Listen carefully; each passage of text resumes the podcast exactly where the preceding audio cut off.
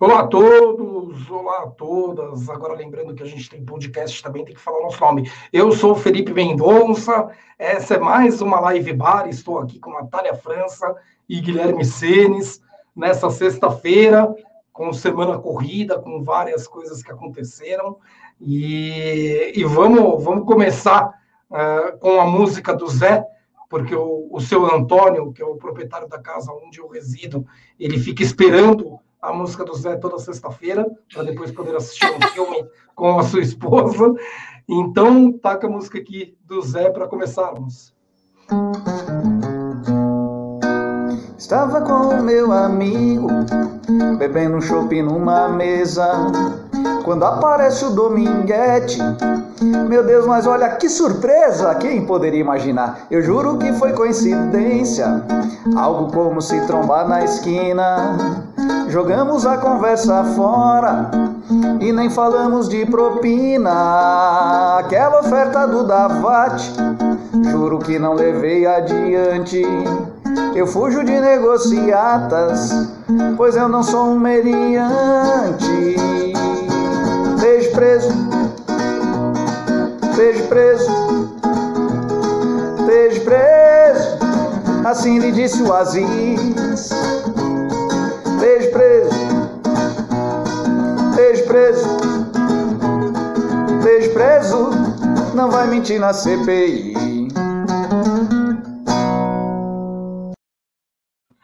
Sensacional, sensacional. Como sempre, muito boa a música do Zé. E, cara, é, dessa vez ele, ele descreveu o ocorrido, né, o episódio, de uma forma perfeita e com a, com a, prisão lá da CPI dessa semana. Esse é um dos temas relevantes que vamos tratar aqui da prisão na CPI. E só que agora, né, acabou de sair uma nota em imprensa do Luiz Roberto Barroso, considero bastante importante, então uh, vou, vou falar primeiro da nota do, do Barroso e depois a gente fala a respeito da, da prisão da CPI e outras tretas da semana, mas deixa eu, eu, eu dar a voz agora para a Natália e para o Guilherme, para eles darem um oi para todo mundo. Fala, Natália. Verdade, com podcast tem que falar oi para todo mundo e falar nome, né? Olá, boa noite, quem está me ouvindo nesta noite. Meu nome é Natália. é, mas estou feliz aqui de estar de volta com vocês. Eu tenho essa, é. esse problema, não é um problema, né? É um dos meus sonhos e eu estou vivendo, que é fazer o doutorado. Normal, mas o normal. problema, no caso, é mil coisas para fazer e aí fica complicado. Inclusive, e você falou que está tá pouco atualizada, né? Está pouco atualizada. É, estou atualizada, porque eu estou dentro do, do meu, da minha caverna aqui. Mas é, o pessoal do podcast não vai ver, mas o pessoal da live vai. Eu estou aqui com a caneca. Ah, é, E avisando que em é breve terá link. Pra, é, eu estou no uísque hoje, daí não dá para ficar na caneca tomando uísque. É, vamos fazer uma propaganda gratuita, porque esse merece. Tá? Jack Daniels. Mas então, e, e, já avisando que mandamos fazer mais canecas e que em breve terá o link para aquisição, aqueles que quiserem ter. A caneca ficou muito bonita, ficou muito legal, e eu considero que esse, esse símbolo, né, essa, essa, na verdade, uma página de fundo né, do YouTube que, que eu fiz, ele tem algumas coisas legais, né, porque traz os direitos humanos, traz história, traz filosofia, traz que, que a Terra não é plana e traz um violão aí uh, musical. Então a imagem tem um contexto bacana. Acho que ficou uma caneca bem legal e que vale a pena comprar. Em breve terá o link e os nossos seguidores poderão adquirir uma caneca e com isso contribuir para o Sem Gravata. Vai lá, Gui, dá o teu oi aí para todo mundo. Oi, todo mundo. Primeiro dizer que a Terra não, não ser plana é a opinião do Felipe, não é a opinião Então, é, e como é podcast, lambda, lambda, lambda, lambda, não, brincadeira, esse é outro podcast, mas isso aí, cara, estamos aí no Spotify, todas as distribuidoras aí de podcast, então vocês conseguem ouvir nossa voz sem ver nossos lindos rostos aqui, o que é sempre uma experiência um pouco incompleta. Então, ouçam o podcast e venham para cá assistir a gente, porque a gente está sempre muito bem vestido, muito bem apresentado. É, e a semana. Mandar um abraço pro meu avô que está assistindo. É mesmo. Deu um susto aí. E ficamos felizes. Sim, a gente estava torcendo muito, muito por você. teve, teve um infarto aí segunda-feira, mas já está em casa, uma recuperação muito rápida. O, então, graças a Deus, deu tudo certo. E, e a, a, semana foi longa. Meu né? Deus, né? que no... quem escreveu esse nome desse jeito? Escreve meu nome direito, pelo amor de Deus, obrigado. André Diniz, André ah, Diniz. Lia. André Diniz escreveu Aê, Nata, Natali, Natalia, né? Com L tá errado, continua errado. Meu pai do céu, tá bem aqui, gente. Olha aí, olha. Mas é na pressa digital, entendo. O... E a semana foi agitadora, né? O Bolsonaro tá aí, né, faz, flertando, falando que não vai ter eleição se não for voto impresso, que, que foi fraudada a eleição de 2014. Aí, teve, aí veio a Luísio Nunes, né, que é, foi vice do AS em 2014, dizer que não foi fraudada, só faltou voto mesmo. O então, o problema foi o Aécio, né, cara? O Aécio deu uma de, olha só, não sabia, né? Como se, tipo, será Poxa, pode ser que tenha sido. A Aécio. Olha só uma tá figura. Tá em, em se tiver golpe, figura... É a figura trucana mais próxima do bolsonarismo hoje, né? Exatamente. É. O... E já era antes, né? Já era na eleição. O... E aí temos o Barroso, é, o que o Felipe. É, eu, vou ler, é, eu vou ler a nota de. E, e, e só Barroso. antes né, de passar a nota do Exército, né? O Omar Aziz falou que parte do exército é um lixo na CPI, né? E, e assim, basta conhecer um pouco do coleguismo militar para saber que isso no, é, tem, que, tem que entender um pouco essa nota, né? Porque muita gente assustada. Nossa, os, os chefes das, das três Forças Armadas, né, que formam as Forças Armadas, os três braços das Forças Armadas, assinaram uma nota é, bem, bem, um tom bem crítico, né, ao Omar Aziz. Então, isso sinaliza que as Forças Armadas estão mais alinhadas ao bolsonarismo. Na verdade, as Forças Armadas nunca aceitaram ser criticadas né, é, em qualquer governo. Quando ainda mais uma crítica dura numa CPI, de um presidente de uma CPI, e foi dura, né? Falar que parte das Forças Armadas é um lixo, é, dói na, na honra militar, né? Então é, era esperado uma nota dessa. Mas, enfim, isso a gente deixa. É, a gente vamos, vamos tema por tema, daí a gente chega nesse né, porque esse também tem alguns desdobramentos aí e que devem ser analisados. Mas vamos lá, em questão, a questão do Bolsonaro e o Luiz Roberto Barroso. O Luiz Roberto Barroso ele é o atual presidente do Tribunal Superior Eleitoral. O Tribunal Superior Eleitoral ele é o órgão de cúpula da Justiça Eleitoral que tem uma função diferente do resto do Judiciário, porque no caso da Justiça Eleitoral, ela também é responsável pela administração das eleições. Então, esse é um ponto relevante para compreender a nota do Luiz Roberto Barroso, porque o TSE ele não é um órgão meramente jurisdicional, ele tem uma função administrativa que é até mais importante do que a sua função jurisdicional. A função jurisdicional é a solução de eventuais conflitos né, que venham a ter, ele tem essa, essa função jurisdicional também em casos de, de questões a serem uh, resolvidas, como, por exemplo, campanha antecipada, fraudes às eleições, coisas do gênero, é o TSE quem vai julgar o processo judicial a respeito disso, mas ele tem uma função anterior que é maior do que essa,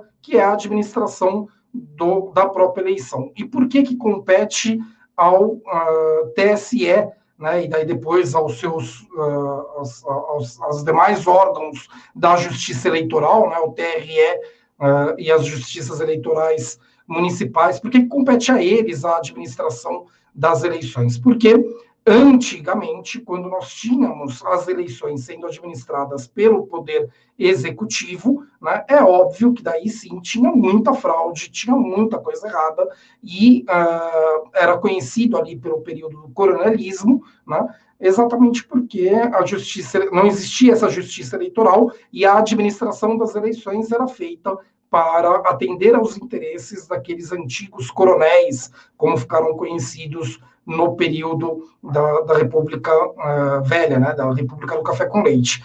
E Getúlio Vargas, dentre as alterações que ele traz uh, uh, no país, naquele momento em que ele rompe a oligarquia do café com leite, uma delas é exatamente a criação da justiça eleitoral para que fosse responsável pela administração das eleições e, uh, por serem juízes e não políticos, né, uh, administrarem as eleições da maneira mais isenta possível. Né? André Diniz entrando para se desculpar pessoalmente da Natália pelo erro grosso grotesco. Me perdoe, Natália. Está perdoado. André Diniz aqui, que é um, um amigo sempre muito bem-vindo às nossas lives aqui, principalmente a Live Bar, que é feita para amigos beberem junto. Tá bebendo aí, André? Eu, eu não, nossa, eu devia ter colocado cerveja na geladeira. Eu comprei uma cerveja aí ontem, tá quietinho, ó. A Ixi, não, daí cerveja quente, só, só o Guilherme que bebe. Só o Guilherme. Guilherme deve estar em Pava, né, cara?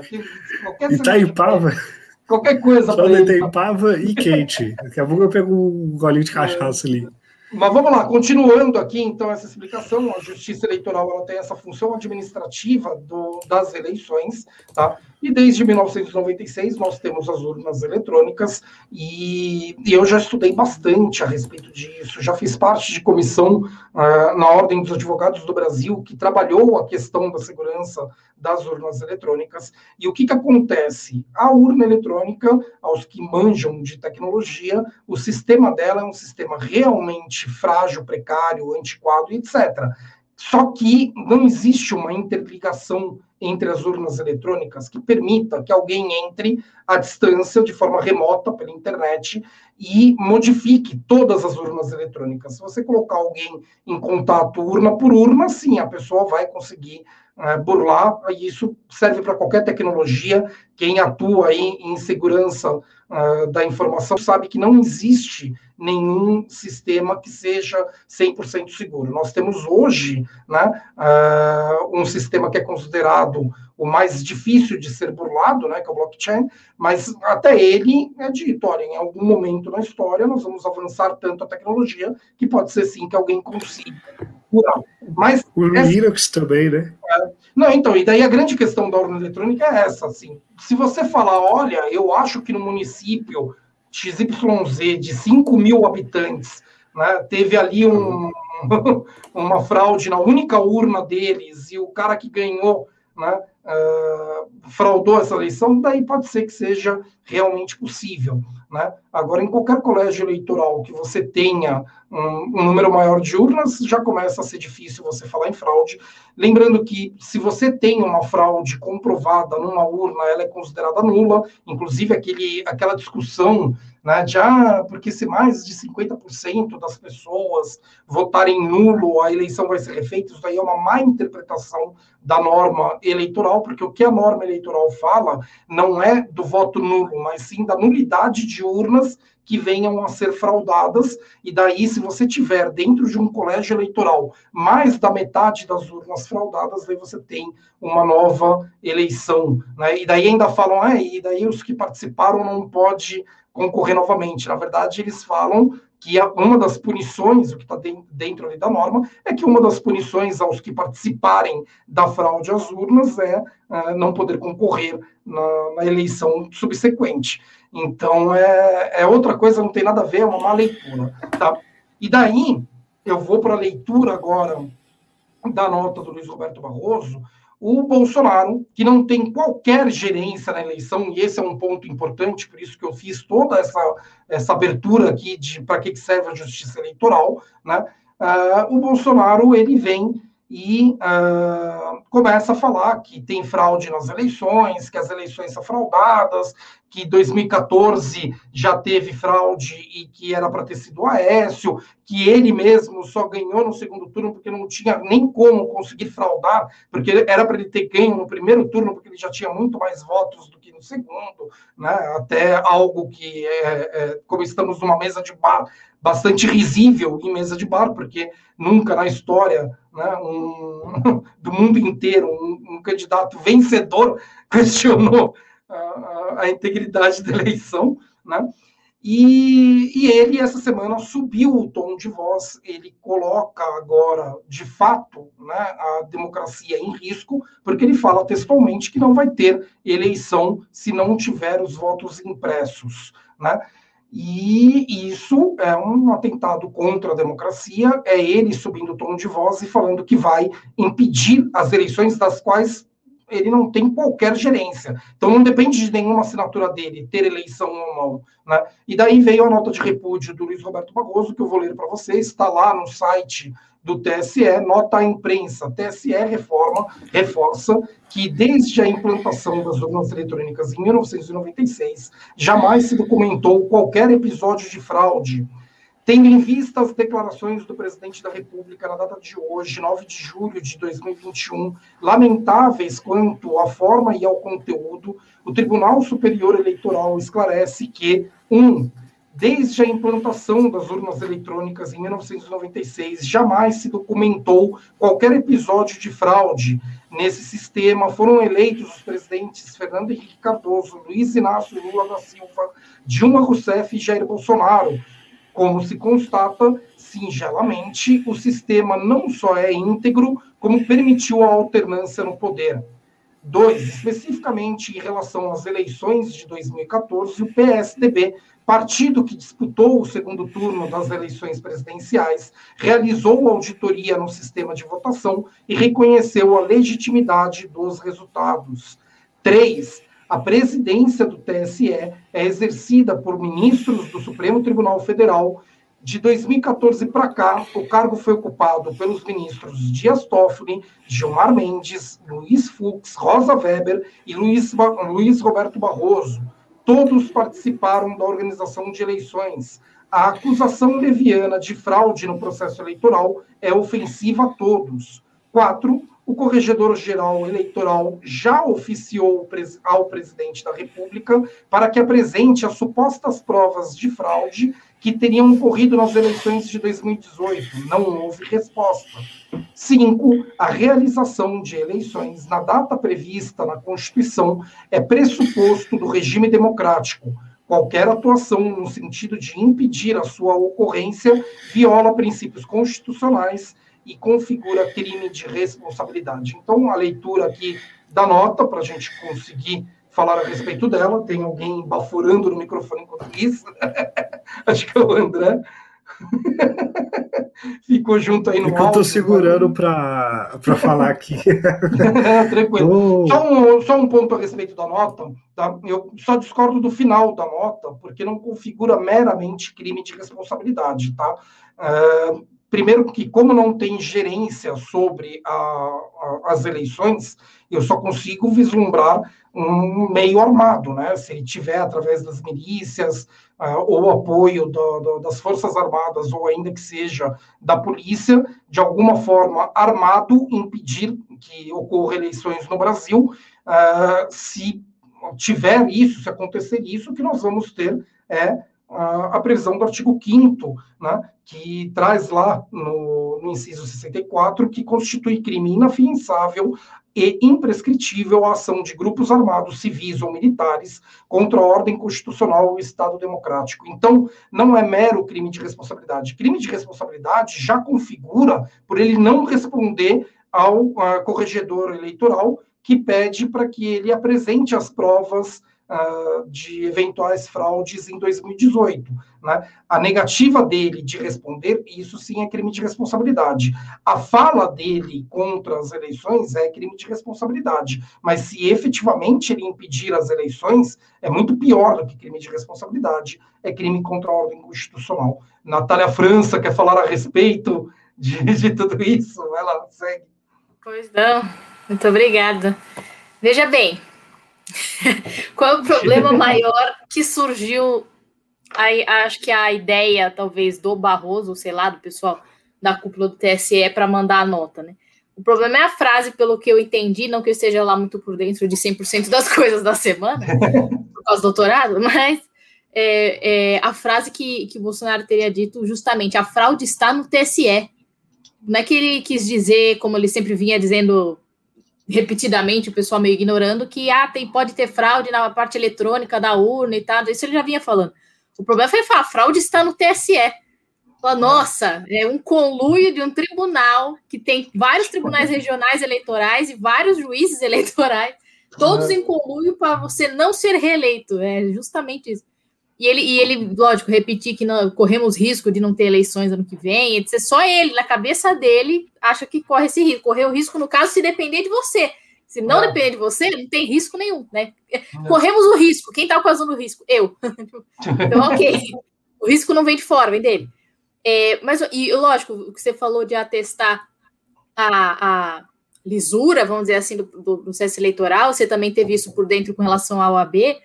É, eu fiz estágio com, com, com um juiz que durante o meu estágio ele foi, ele funcionou, a gente fala assim, né? Funcionou como juiz eleitoral, porque é, não existe não existe concurso para juiz eleitoral, vocês sabem, né? concurso para juiz do estado, no caso. E os juízes estaduais, eles são chamados ou se oferecem, alguns são chamados, geralmente já tem a, a quantidade certa, é, para funcionarem durante o período eleitoral, alguns tempos antes e alguns tempos depois, como juízes eleitorais. Então eu peguei essa parte também no estágio, dessa documentação uhum. toda, que para mim era diferente, né? Porque eu estava mexendo com direito de família, daqui a pouco mexendo com direito eleitoral, eu falei, que eu é fui, eu fui, desculpa te cortar, eu fui professor da FMU e era uma tradição professores da FMU serem, serem indicados, né? Para a justiça eleitoral, inclusive para a vaga do TSE de advogados, é, é, era uma tradição lá dentro. Tinha muito, teve muito professor da FMU que atuou na, na, na justiça eleitoral. Exato. Continua. Não, eu acho que o tom, imagina, eu acho que o tom da, da, da nota do TSE é, primeiro, necessária, porque eu acho que se o TSE não respondesse a frase de que a fraude está no TSE ia ser ridículo, portanto, necessário. E eu não concordo tanto com, com, a, com a discordância do fim, que, que você acabou de mencionar. Não concordo com a discordância, foi boa, né? Vai é. botar assim, França, vírgula Natália. Mas é, eu acho que o final, ele falou configuraria ou configura crime de responsabilidade, é, eu acho que ele não quis dizer, ele, né, no caso do TSE, mas em nome do Barroso, é, não quis dizer apenas isso. Ele, ele só quis deixar claro que, o que todo mundo já sabe de crime de responsabilidade vincular a impeachment, e, e não quis fazer o pré-julgamento, até porque é perigoso, não. né, por parte do próprio TSE ah, sim, fazer claro. esse pré-julgamento. Ele não poderia falar, ele não poderia falar como eu falei. É. Exato. Falar, isso daqui configura tal crime, que configura tal crime, a punição é tal, já está julgado antes de entrar. Porque se é. entrar, vai dar problema. Então, eu acho que ele foi cauteloso de propósito, sim. parabéns. Assim, não, eu tenho uma. Eu, com ah, eu acho que até se concordo com a discordância Eu tenho assim, uma profundíssima admiração, assim, com relação aos votos do Barroso quanto ministro do STF. Mas, lógico, assim como com todos eles, independente de quem nomeou, etc., lógico, vou ter admiração pela carreira, enfim, por tudo que faz, enfim. E gostava muito dele como advogado. É isso que eu ia falar, saudades. Perante o STF. Do advogado é, constitucionalista. Exatamente, perante o STF. Eu ficava falando, nossa, que beleza, quem dera continuasse com a mesma lógica. Mas eu acho que ele sentiu a, o, o baque de fazer um, uma intervenção política, coisa que ele raramente faz. Ele sempre, geralmente, tenta ficar meio, meio formalzão, na, na, até nos votos, você percebe, né? E aí ele, ele sentiu a, a necessidade e eu acho que fez, fez bem. E vamos ser, não sei, eu não sei se uma nota do TSE, fica aí a pergunta para vocês. Uma nota do TSE, que tipo, e, e, só um parênteses, é muito raro você ter no mundo inteiro um país que tenha eleições é, sendo garantidas e efetuadas nesse sentido de administração que o Felipe explicou, por um tribunal. Nós, é muito raro existir justiça eleitoral em outros países. Muito raro. Se, se o Brasil não for o único de, tipo, os, os, mais, digamos, relevantes no sentido de, de cópia, né, de, uma, de, um, de um país se, se inspirando em, em legislação do outro. E isso não significa 100% uma coisa boa, não significa 100% lisura das eleições, lógico, mas é um sistema que se implantou e se demonstrou bom porque você tem uma administração por parte de pessoas que têm um cargo público, portanto, tem medo de perdê-lo, ou seja, juízes no, no, geral. Também tem a parte do AB, Ministério Público, eles estão são chamados para servir essa função também, como o Felipe estava dizendo, até dos professores da FMU. E então, assim, você trouxe para dentro da coisa mais forte do direito, que é a judicatura, vamos dizer assim, é a administração de, de eleições. Então, você é, o que a gente geralmente critica, que é a burocratização, o formalismo da toga, essa coisa toda, nesse sentido eu acho que foi um bom uso, porque você trouxe para dentro dessa burocratização toda uma coisa que é muito séria e enfim, geralmente dá problema quando é administrada só pelo executivo, ou enfim, ou pelas coisas que não estão lá muito ligadas à, à aplicação da lei, vamos dizer assim. Então, eu acho que é, foi uma necessidade, eu acho que a nota é autoexplicativa. E agora fica aí a pergunta para vocês: ela vai ter alguma é, algum impacto na crença cega e, e, e irracional do Bolsonaro? Eu não sei. Isso daí é uma nota para o Bolsonaro ou é uma nota para o restante do país? Depois é você teve nessa semana até corrupção sendo tratada como não sendo corrupção, pelo amor de Deus, né? Qualquer coisa eles engolem. Mas, André, vai lá, você agora. Ah, eu, eu acho que. Eu não sei quem tem falado, acho que é o Galãs Feios fala bastante disso, né? Que Meteoro Brasil também. Que nota de repúdio virou o gênero literário, né? É, muita gente escreve, escreve nota de repúdio, mas fazer alguma coisa de fato não faz nada, né? O, o próprio Rodrigo Maia, é, sentado em cima de dezenas de pedidos de impeachment, fez sei lá quantos é, notas de repúdio, deve ter sido até mais notas de repúdio do que pedido de impeachment que ele tinha, mas custava assim, dar uma aprovada no, no pedido de impeachment na saída, assim, ó. Que tivesse acatado o pedido de impeachment na saída para ser votado esse ano, assim, para a gente ficar de olho nos políticos que votarem a favor e contra. Sabe? Eu, eu acho que tá, tá, tá tendo muita falação e pouca ação desse, desse povo que tem poder de fazer alguma coisa, inclusive esse Barroso aí, porque ele é presidente do TSE, então é ele tem alguns poderes de fazer algumas coisas contra o Bolsonaro, né? Vocês que é, mas ele, no caso dele, direito. só se for provocado, tá? Em relação a isso, só se ele for provocado. Então, ele não pode, ele tem uma, uma inércia, como todo o resto do judiciário, ele não pode, por conta própria, querer punir o Bolsonaro sem qualquer provocação. Eu estava conversando com o Bruno Silvestre essa semana, que, e quem que vem querendo. Se então, eu quiser o Bruno, fazer o. Bruno estava querendo entrar com uma ação popular. Eu discordo da ação popular, porque a ação popular ela não tem uh, esse caráter eleitoral. Eu considero que os partidos políticos eles teriam uh, condições, legitimidade para provocar o Tribunal uh, Eleitoral, né, o Supremo Tribunal Eleitoral, contra o Bolsonaro. E, ah, mas eu discordo. Enfim, tratando. É, a questão, é, a questão é, é o processo, né? A ação popular ela não cabe para esse tipo de coisa.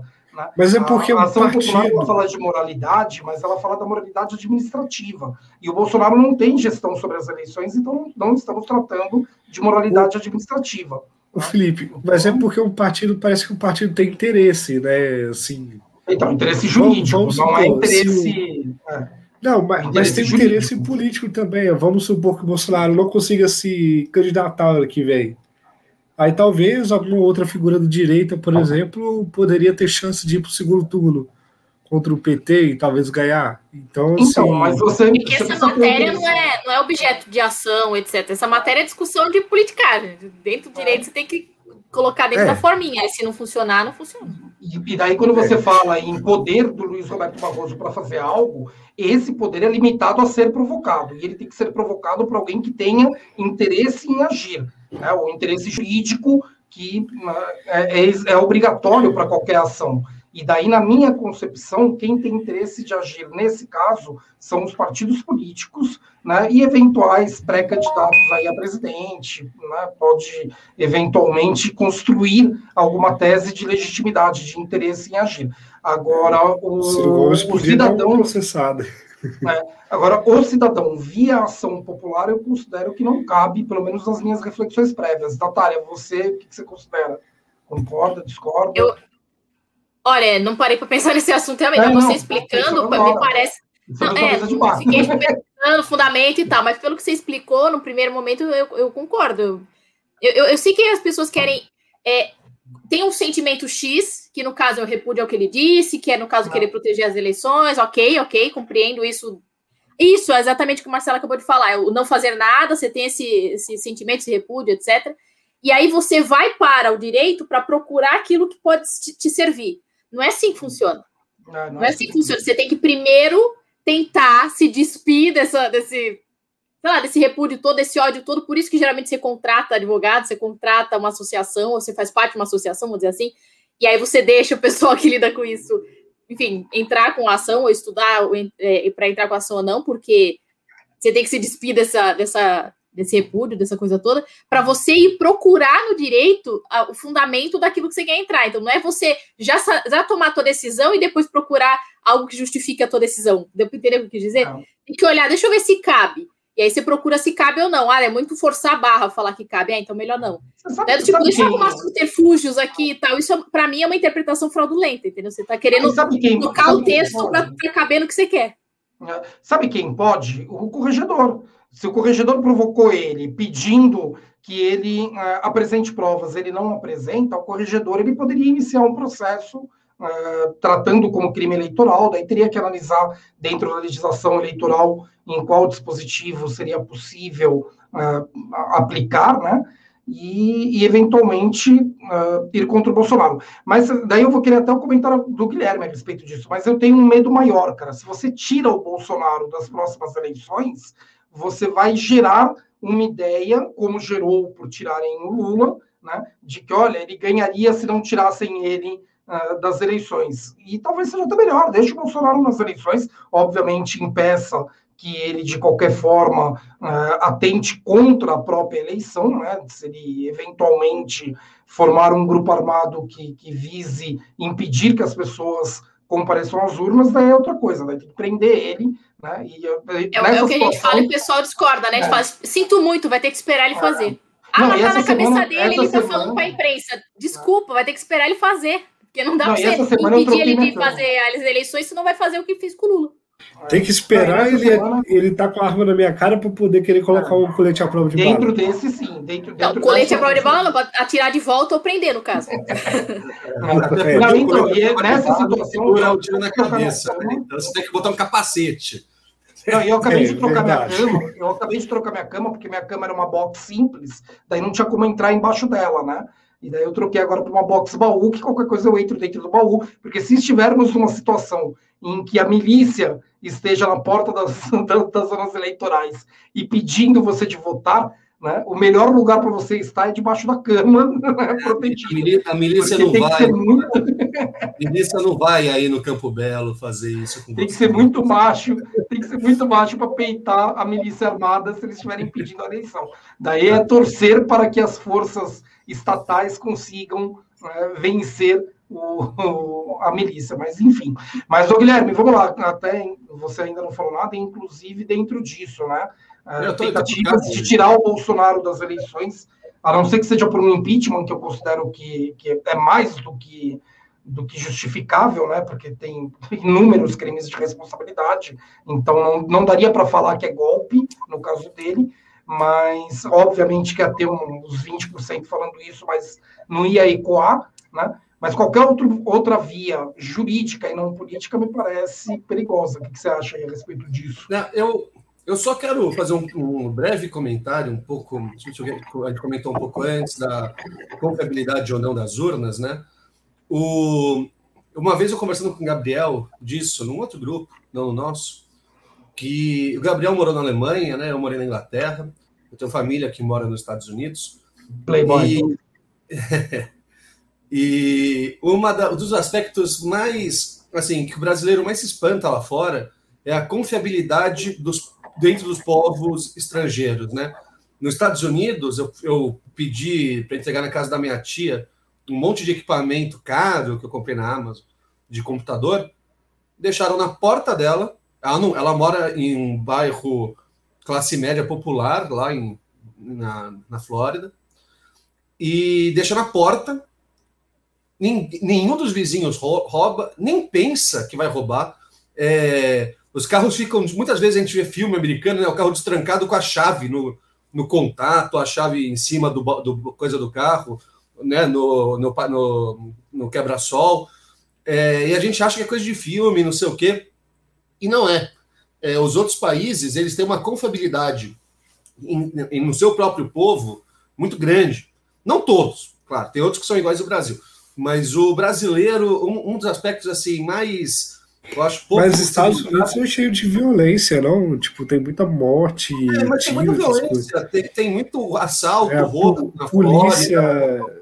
Polícia é, do mal com o povo negro igual aqui no Brasil.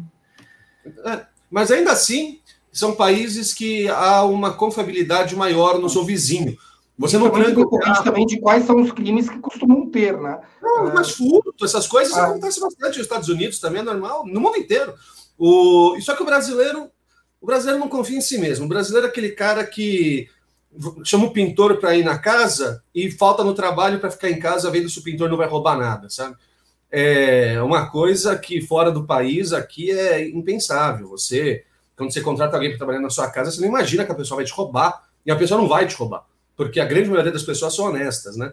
E lá fora há esse pensamento, que a grande maioria são honestas, então não há necessidade de você ficar o tempo inteiro em alerta, achando que você está cercado de criminosos, bandidos, né? essa coisa toda. Então, eu acho que a urna eleitoral, o sistema eleitoral brasileiro, ele parte muito da confiança que nós temos nele. É muito importante, e ele sempre funcionou, por quê? Porque independente de quem perde ou não, todo mundo reconhece que o sistema funciona.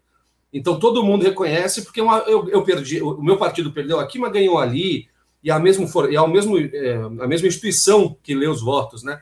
Então todo mundo tendo um acordo que assim é o, o sistema funciona e está indo tudo bem. Quando o Bolsonaro traz esse aspecto de suspeição, né, de dizer que não funciona, mesmo ele ganhando que não funciona, e o Aécio, em 2014, quando perdeu, também levantou algumas suspeitas, tudo, apesar de que o PSDB reconheceu, ele mesmo reconheceu, ele liga para Dilma para reconhecer a vitória, mas o é, começou a, a, a, fake news, é, essas coisas do pessoal filmar, digitando o número na urna e aparecer outra, outra foto, montagens, enfim, o urnas com mau funcionamento também, começou a se espalhar e a confiabilidade no sistema, que depende principalmente do quanto de que todo mundo confie nele, começou a ser colocado muito em, em xeque. E isso é horrível, porque o brasileiro já é esse povo suspeito desconfiado com o seu semelhante. Então, assim, todo mundo é ladrão menos eu, sabe? Todo mundo é, vai, vai, quer passar a perna em mim, eu, só eu que sou decente não quero passar a perna em ninguém. É, então, um sistema que depende tanto da fé pública para ele funcionar, começar a ser tão atacado, especialmente pela presidência da República e seus asseclas, é, é perigoso. Assim, é um precedente ruim porque a gente, o nosso sistema é rápido, é confiável, porque todo mundo confia nele se a gente começar a desconfiar que nem o Trump abriu essa precedência nos Estados Unidos, aí nossas eleições não acabam, né? Aí vai ficar no meio do mandato do outro cara, ainda com conversinha de não sei o que. O Biden até hoje lá tem trumpista que fala que o Biden vai cair a qualquer momento, que estão descobrindo fraude, né? enfim. Isso é para retroalimentar a militância deles. Sobre o impeachment. O... Eu, eu, eu discordo do André, é assim, é, eu entendo que a ânsia Bolsonaro está aí há muito tempo fazendo muita maldade, muita coisa errada, e a gente entende que já, já, já, passou da hora de ter que tirar esse cara. Eu sempre falo isso aqui, é um clichê, não, sou nem eu que, que criei isso, quem mais fala isso na internet são outros cientistas políticos, mas eu repercuto, que é o tempo das instituições é outro. As instituições não seguem o tempo da política, não seguem da política, eu digo da política, é, da, da militância política e do desejo da oposição política. É, as instituições elas são mais devagar, elas precisam, elas analisam mais, elas precisam, quando elas decidem tomar uma atitude tão drástica quanto acusar um presidente de crime de responsabilidade e então dá toda uma munição para abrir um impeachment, né, um processo investigativo contra o presidente da República, tem que estar tá tudo muito bem construidinho, o, fechadinho. O né? Guilherme, mas com menos de dois, é, com quase é, dois, menos de dois anos de mandato, a Dilma. A Dilma estava seis foi tirada, poder, né? né? André, é diferente. A Dilma estava seis anos no poder. Que ela mas teve um mas, mas em relação ao mandato dela era menos de dois anos, não? Sim, sim, mas, mas o desgaste da Dilma. Seis anos de do Lula. Entendeu? O, o desgaste do PT vinha desde 2005. E o PT vai sair do poder em 2016. Você acha que para os tucanos, para a oposição, para quem votou no Alckmin em 2006, no Serra em 2010, no Aécio em 2014, a, o PT tinha que ter saído em 2005. E, e, as instituições aparelhadas pelo PT, não sei o quê, permitiram que o PT ganhasse mais três eleições depois disso e só fosse cair em 2016 por uma condição, um, uma, uma tempestade perfeita de fatores, né?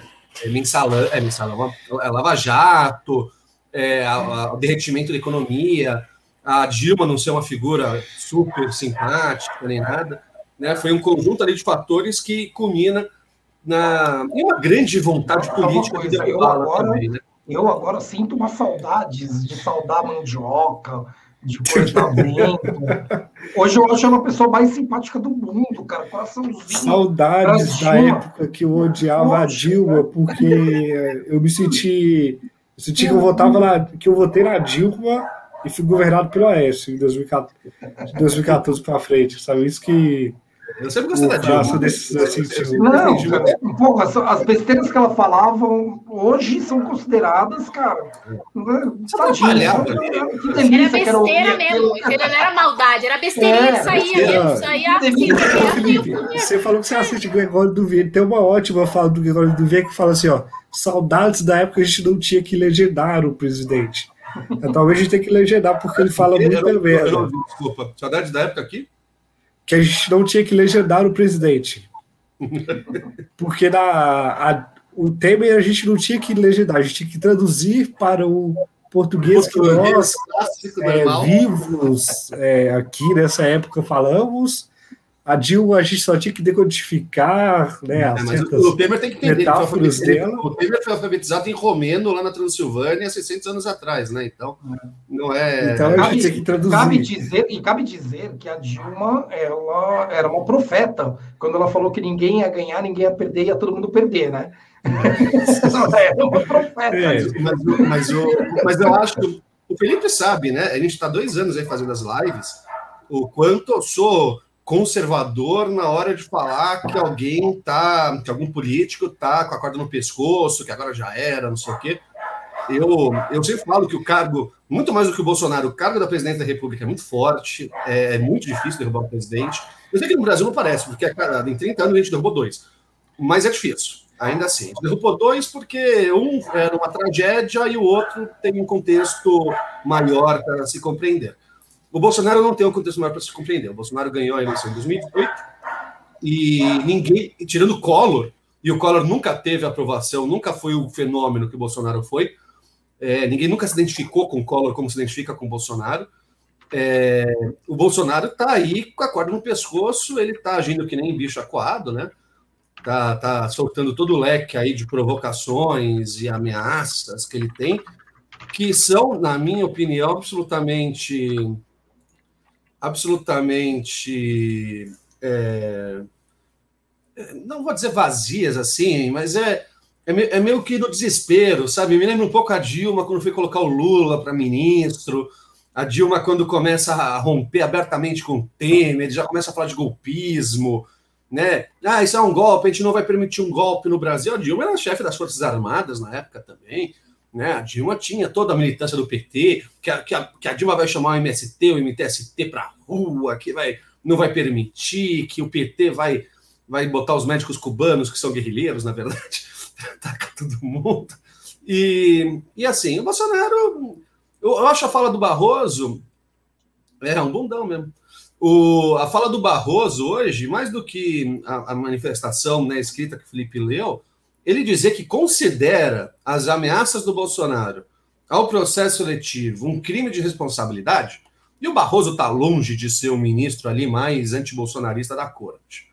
É que o Bolsonaro consegue não gostar de ninguém da corte. Ele, ele, ele só gosta do Toffoli e a militância dele odeia o Toffoli. Então ele não consegue nem combinar com a militância de quem eles gostam ou não. É, eu acho que já sinaliza muito mal para o Bolsonaro. Né? Só que tá, o problema é que está próximo da eleição. Falta um ano e pouco para a eleição. Então, falta tempo Fábio, eu acho. Eu acho que, que assim, a não ser que o Bolsonaro faça alguma alguma uma, uma quartelada aí, né? Mande, chame os soldadinhos do quartel para fazer alguma coisa, ou sei lá, diga que vai fechar, ele dizer, né? Não os filhos, né? Ele falar que vai fechar o STF e tudo. É, a não ser que ele dê uma dessas, eu acho que ele não dá, né, acho que ele não vai fazer, ele tem instinto de sobrevivência aguçado, ele não chegou onde ele chegou só sendo maluco, apesar de ser maluco também. Mas o, eu, eu não. Eu, eu acho que. É, a, os ali, finaliza muito mal para os aliados dele hoje também, né? Os, os dois líderes do Centrão, o ACM Neto e o Gilberto Kassab, já deram manifestações hoje meio negativas. O Gilberto Kassab falou que em, em, todos os anos que ele está na política, nunca viu um quadro como o do Bolsonaro se reverter. Kassab já se afastou dele, né? Kassab já, já se afastou. Já afastou. O, mas o PSD tem quadros ali que ainda votam, né? Fazem parte do Centrão, independe do Estado, é mais bolsonarista ou menos. O, E o ACM Neto, que falou que é preocupante os índices do Bolsonaro, né? Assim como as falas dele contra né, as eleições, tudo. O ACM Neto, que era um cotado para ser vice dele, né? Que o DEM está bem próximo do governo Bolsonaro, depois da saída do Rodrigo Maia, que foi para o PSD, do Kassab.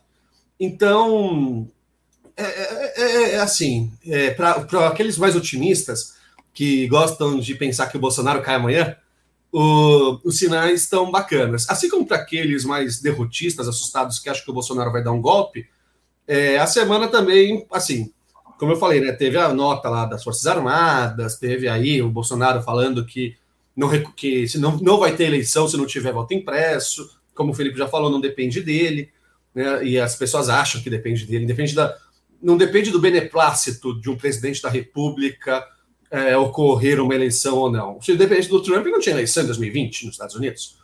Né? Ele pediu, ele mandou parar a apuração no Twitter. Né? Ele sai, a cadeira fica. Né? A cadeira não é dele, a cadeira está sendo é ocupada é por ele. Eu queria tanto ver a Polícia Federal dos Estados Unidos arrancando ele de lá com uma criança mimada. Você não é tão é, linda essa imagem? Muito bom, né? Você já viu? A gente, não, e a gente tem um lado desse, né? querendo, querendo ver a coisa ruim, né? Assim, tipo, a gente evidentemente torce para que não tenha o golpe, mas a gente fica querendo ver chegar num ponto pra, pra, só para ver o cara se ferrando, né, com, é, sendo preso. É, tem um lado é, desse. Eu acho que a gente pode concluir por uma coisa. Eu acho que a gente pode concluir por uma coisa. Você que está nos ouvindo, bolsonarista, que discorda deste sistema eleitoral, que quer fazer um, sei lá, um repúdio, né, ao sistema eleitoral, não vai no dia da votação.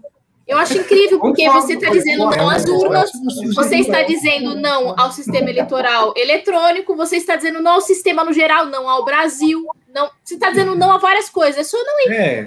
E, e essa, essa é uma campanha que é capaz que eles comprem, porque uh, nós chegamos num ponto dessa semana, eu nem sei o nome, é Adrilli, né? Adrilli, que é um ex-BBB que comenta na, na Jovem Pan. Jorge. É, hum. Comenta na Jovem Pano, ele fala, não, Olha, eu vou pegar porque... cerveja, já volto porque uh, rachadinha não é roubo, né? E daí, cara, ele ficou num, num, constrangimento enorme ali. Daí, assim, primeiro, não, não é roubo, né? Assim como estelionato não é roubo, furto não é roubo. Uh, a questão é, o Código Penal ele vai estabelecer nomes uh, para cada tipo de, de conduta criminosa, e sim, né? Rachadinha não é roubo, mas ela é um crime, e, e, e, na verdade, você tem aí até uma uma parcela pequena da, da, da, da doutrina que defende como não um crime, mas na verdade depende muito mais de qual é a conduta efetiva que gera a rachadinha para você dizer se é crime e qual crime que é,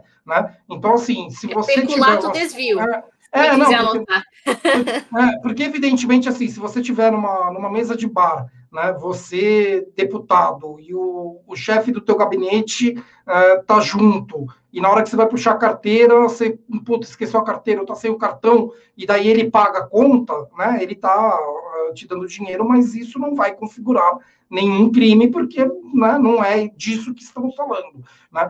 Agora, uh, se você obriga, né, você só vai ser meu assessor se você uh, efetivamente me repassar, vai ser um crime. Se você combina com pessoas, né? Então, assim, você vai ficar na tua casa sem fazer porra nenhuma e me dar uma parte do teu salário, é outro crime. Daí os dois estão juntos. Então, assim, qual vai ser efetivamente o crime? Depende da conduta. A rachadinha, ela é Uh, essa, esse ato, ele é conhecido por esse ato de recolher uma parte Sim. do salário como isso é feito, daí vai diferenciar os crimes.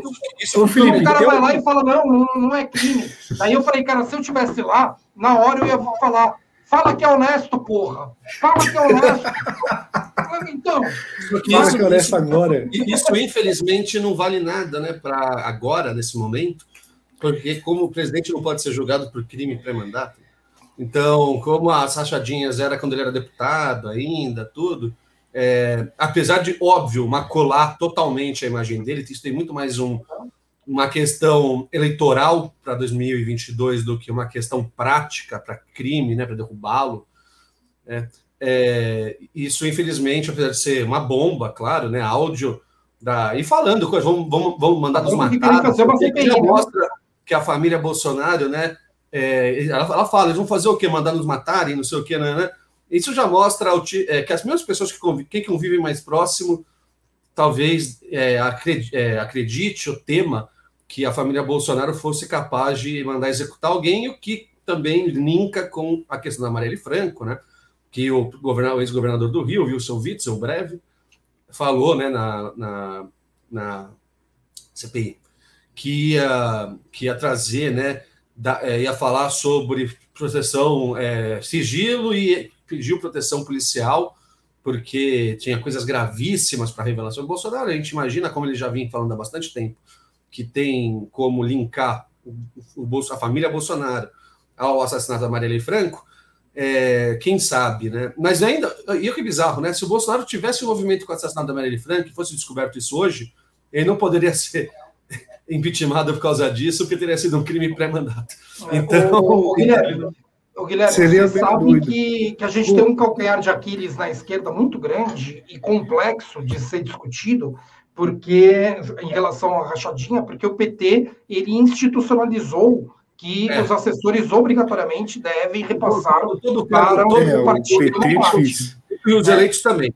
O, eu, fui, eu fui filiado, quem, quem é eleito, assim, na hora de assinar a filiação, está lá. Se você for eleito, é, você tem que pagar de 5 a 10, depende do cargo, 5 a 10% do seu salário para o partido, e cargos indicados vai até 15, 20, é. não sei o quê. Isso é, mas é do, é do estatuto interno. Então, isso aqui isso, isso, é complexo, primeiro porque, por ser pessoa jurídica, já não dá para a gente falar em, em, crime da forma que se fala com pessoa física, né?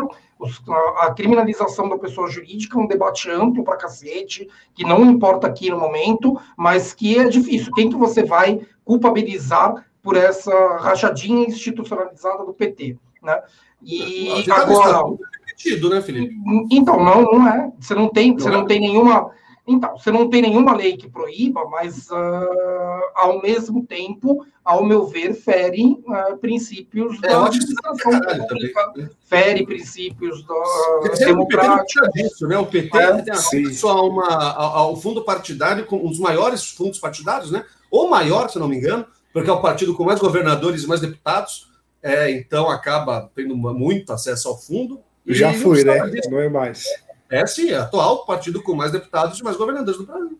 Ah, não. É, pensar, eu, eu pensei com a mente de prefeito de capital, que o PT já ah, não, prefeito mais. de capital, o PT tá fraco, é, mas prefeitura tem bastante pouca. Mas, mas agora, mas... até o pessoal tem prefeitura e capital, mas o é, PT não. É.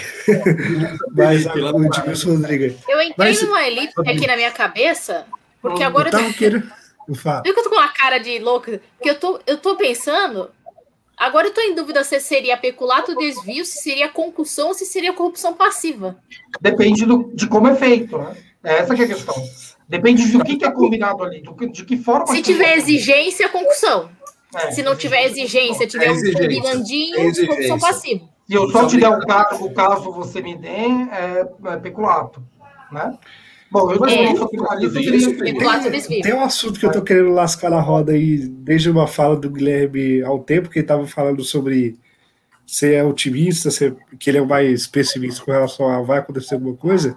Eu sou, eu sou conservador. É porque, esse é o mais conservador. Eu, eu assisto muito o Jacobino, né, André Jacobino, aí parece que espectadores do, do, então deixa eu combinar, assiste outro canal.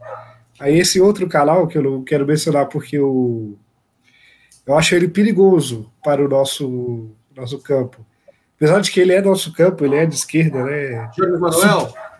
Não, ele é petista, um dos petistas radical aí. De que, ah, meu Deus, que Lula, parece que tem, sabe, algumas coisas do Lula na, na boca dele. É, e eu, eu, fico com medo, eu fico com medo de que o otimismo exagerado que ele tem, ele fala, do jeito que ele fala, parece que daqui a dois meses o Bolsonaro está fora do poder com algemas na, no braço. Assim. Eu queria que vocês três comentassem.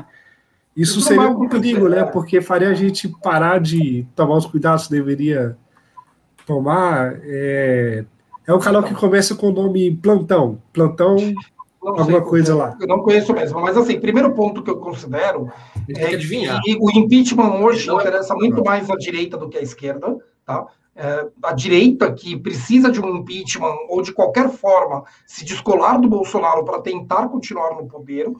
E para a esquerda, eu considero que é uma questão de sanidade mental. A gente quer o impeachment porque a gente não aguenta cada dia acordar e coerência, né, Felipe? A, a, a, a, esquerda precisa defender o impeachment, pelo menos Sim. de forma retórica, para manter coerência com a sua base, né? É. Como que o pessoal e o PT vão falar contra o impeachment, a base deles fica maluca. Vai falar, pô, como assim? Tem que falar, né? Mas aí falar e fazer movimentações para viabilizar. Se bem que a oposição não viabiliza nada, né? O, o, o André matou, matou o mistério aí para nós. O, mas esse entusiasmo e esperança de um impeachment a curto prazo, se é defendido por alguma, alguma parte da militância petista, não é dentro, especialmente do núcleo eleitoral do, do núcleo da eleição do Lula, que são aqueles braços direitos do Lula, tudo que estão já trabalhando para a campanha dele que já falaram para a Folha, para a Mônica Bergamo, que acreditam que vai ser um segundo turno Lula e Bolsonaro, vai ser uma eleição difícil, que não estão, é, eles não consideram essas pesquisas mais de um ano antes da eleição como é, é daqui para melhor, sabe? Até lá vai, a gente vai subir mais. Não, que o Bolsonaro vai ter uma recuperação. Eu e o Felipe a gente já falou disso numa outra live aqui, né? Que o Bolsonaro é o presidente da República, a pandemia já está é, é, avançando em sentido de, de, é, de, de, acabar, não de acabar, mas. Já vacina, já vacina resolver. Né? É, da vacina resolver, a economia dar uma recuperada, porque vai dar, não tem como, né? O, o Bolsonaro, numa canetada aí, duplica o Bolsa Família ou estende ele para abaixo de três salários mínimos, quatro salários mínimos, já pegam metade de uma população brasileira recebendo um benefício. É, assim, Gui, vamos aproveitar para falar da pesquisa. Da pesquisa é, mas eu, eu estava comentando ele, bem ele é... do petista, dele ser petista, eu estava comentando assim, do perigo da gente acreditar que o Bolsonaro está impeachmentado daqui a dois meses, né? Assim, não, ou tá morto. Não é tá perigoso. Morto. O Bolsonaro está tá, tá, tá, derrotado. O Bolsonaro não está é, derrotado. isso aí pode ser um perigo político, né? O que, que o, vocês acham? Muita gente achou em 2013 que a Dilma estava derrotada que com as ruas lá, as manifestações, né, né, que a Dilma estava derrotada, ela, ela, perdeu 30 pontos de aprovação em uma semana naquilo ali, é, e a Dilma recuperou. Recuperou um pouquinho, mas recuperou o suficiente para ganhar a eleição. O Bolsonaro ele tem que recuperar um montão. Né? O Felipe falou para puxar aqui a Datafolha, né? Datafolha da, dessa semana agora, publicada ontem, se não me engano. O, o Bolsonaro saiu com 56% de rejeição, 21% de aprovação, né, de bom e ótimo. A parte, mais legal, a parte mais legal é que o Bolsonaro disse né, que ele é uh, imorrível, imbrochável e incomível. A população colocou imbecil, imprestável, uh, incapaz, burro. Né? Pouco inteligente. Caraca, cara, meu, eu nunca tinha visto uma campanha, uma, uma pesquisa de opinião presidencial que detone tanto um presidente como essa. Foi a primeira, você que trabalha com isso, né? Pesquisa de opinião perguntando se o presidente é burro, foi a primeira, né? É, não, é, é realmente é pouco inteligente, né? não pode colocar burro, porque induz ao, a, ao, aos tratos aos animais. É, exatamente. mas, o, mas o Bolsonaro foi muito mal na pesquisa, né? Reprovou na pesquisa ficou abaixo da, bem abaixo da média, tirou um 3 ali. Mas o tá muito mal. É, alguns analistas, né, e alguns políticos mesmo, sem ser cientistas, políticos só, é, já descrevem como um, um, tanto quanto irreversível, né? É, é, é, uma tendência de queda. O Bolsonaro voltou com o auxílio emergencial, né? Menor do que do ano passado, 150 reais, achando que isso ia dar uma, um, um oxigênio aí na, na gestão dele, não deu. Pelo contrário, ele continua sangrando bastante. É, só que assim, eu acho que toda pesquisa, até o, o, até o fim da pandemia é foda, né? Porque a gente não dá para falar dia 31 de dezembro acaba a pandemia. Mas o, até a pandemia assim, estancar e, e começar a morrer, sei lá, 50 pessoas por dia, ou ter dia que não vai morrer ninguém no Brasil, chegar nesses números, a, a desobrigação de máscara, né, o comércio funcionando normal, tudo. até chegar nesse momento, todas as pesquisas vão ser pesadas porque agora, finalmente, depois de um ano e meio, finalmente parece que está colando um pouco a imagem do Bolsonaro da crise, né? Eu falei, está pesando agora o efeito da pandemia de um ano e meio, começou atrás, né? Agora está pesando. Se a pandemia tivesse durado seis meses, como o Bolsonaro queria que tivesse durado, quer dizer, ele queria que não tivesse a pandemia, claro. Mas se tivesse durado seis meses e todo mundo saísse tomando hidroxicloroquina, ninguém mais morresse, porque a remédio é milagroso e salva mesmo, não sei o quê, aí não ia ter colado, ia ter colado os governadores, que é quando tá, como estava colando, não sei se vocês lembram, né? É, no, primeiro, no primeiro semestre de pandemia, os governadores viram a sua, a sua aprovação subir, e depois, com o auxílio emergencial tudo, a aprovação do Bolsonaro voltou a subir, a dos governadores desabou. O Dória tá fudido, o Dória não vai ganhar nada em São Paulo mais. É, eu considero, eu considero que esse tipo de, de apoio do Bolsonaro ele tem prazo marcado, porque chega um momento que também não faz mais sentido dar esse auxílio, né? E eu quero abrir para a Natália, que a Natália está tá aí nessa fase do doutorado que eu já passei. Hoje eu trabalhei também o dia inteiro, eu acho que você passou pela mesma coisa, de putz, que bom, vou participar da live, bater papo e, e relaxar, né? Você participou aqui hoje uh, uh, talvez aí para dar uma descansada, porque fim de semestre.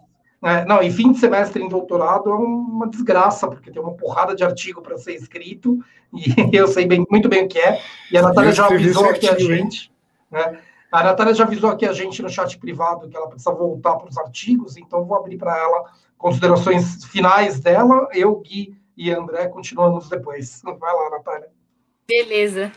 É, eu acho que pelos temas que a gente trouxe aí, que aconteceram na semana, pelo menos eu estava um pouco inteirada, tá vendo? Eu tava preocupada junto com o Felipe antes da gente entrar, porque eu falei, olha, eu tô tão dentro da minha caverna, com pouco, assim, contato e, com o mundo Perdão de interromper, mas eu nem trouxe aqui o, o tema mais importante da política internacional dessa semana, que você, acho que você não viu. O assassinato do presidente do Haiti. Não, não, não, não, muito mais importante que o assassinato do presidente. Muito mais, tá. Muito okay. mais. A França, a Rússia proibiu a França de usar a palavra russa champanhe, que é com uma grafia diferente.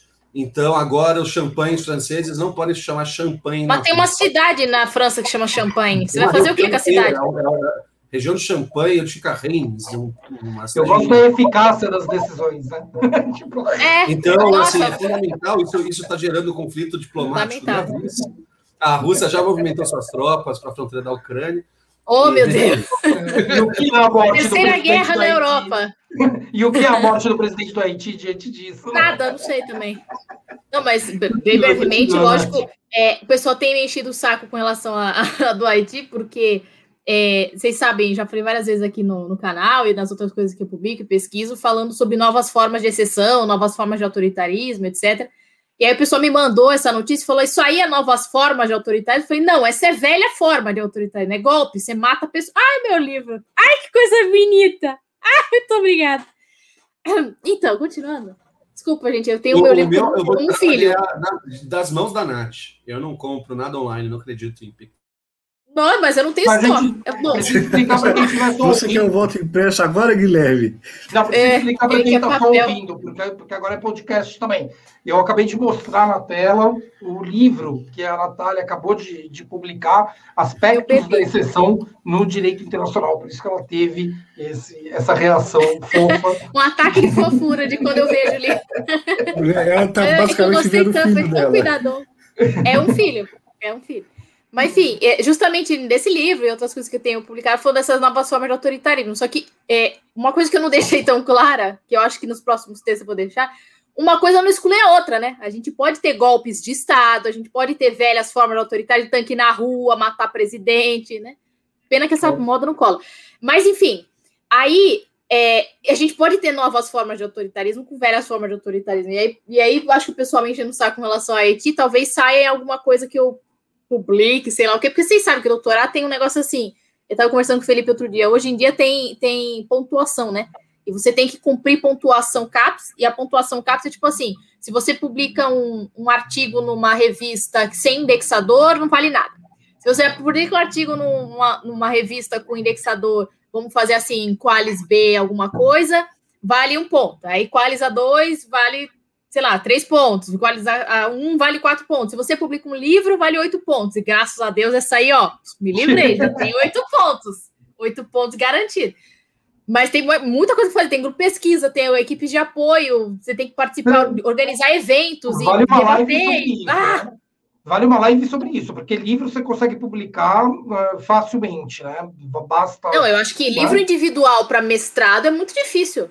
Ah, é? Bom, então, eu, eu não peguei essa, essa nova forma, né? Agora, o, publicar um artigo numa revista uh, de excelência, né, dentro do, do, dos critérios CAPES, primeiro que para o direito é bem difícil, né? Porque não tem.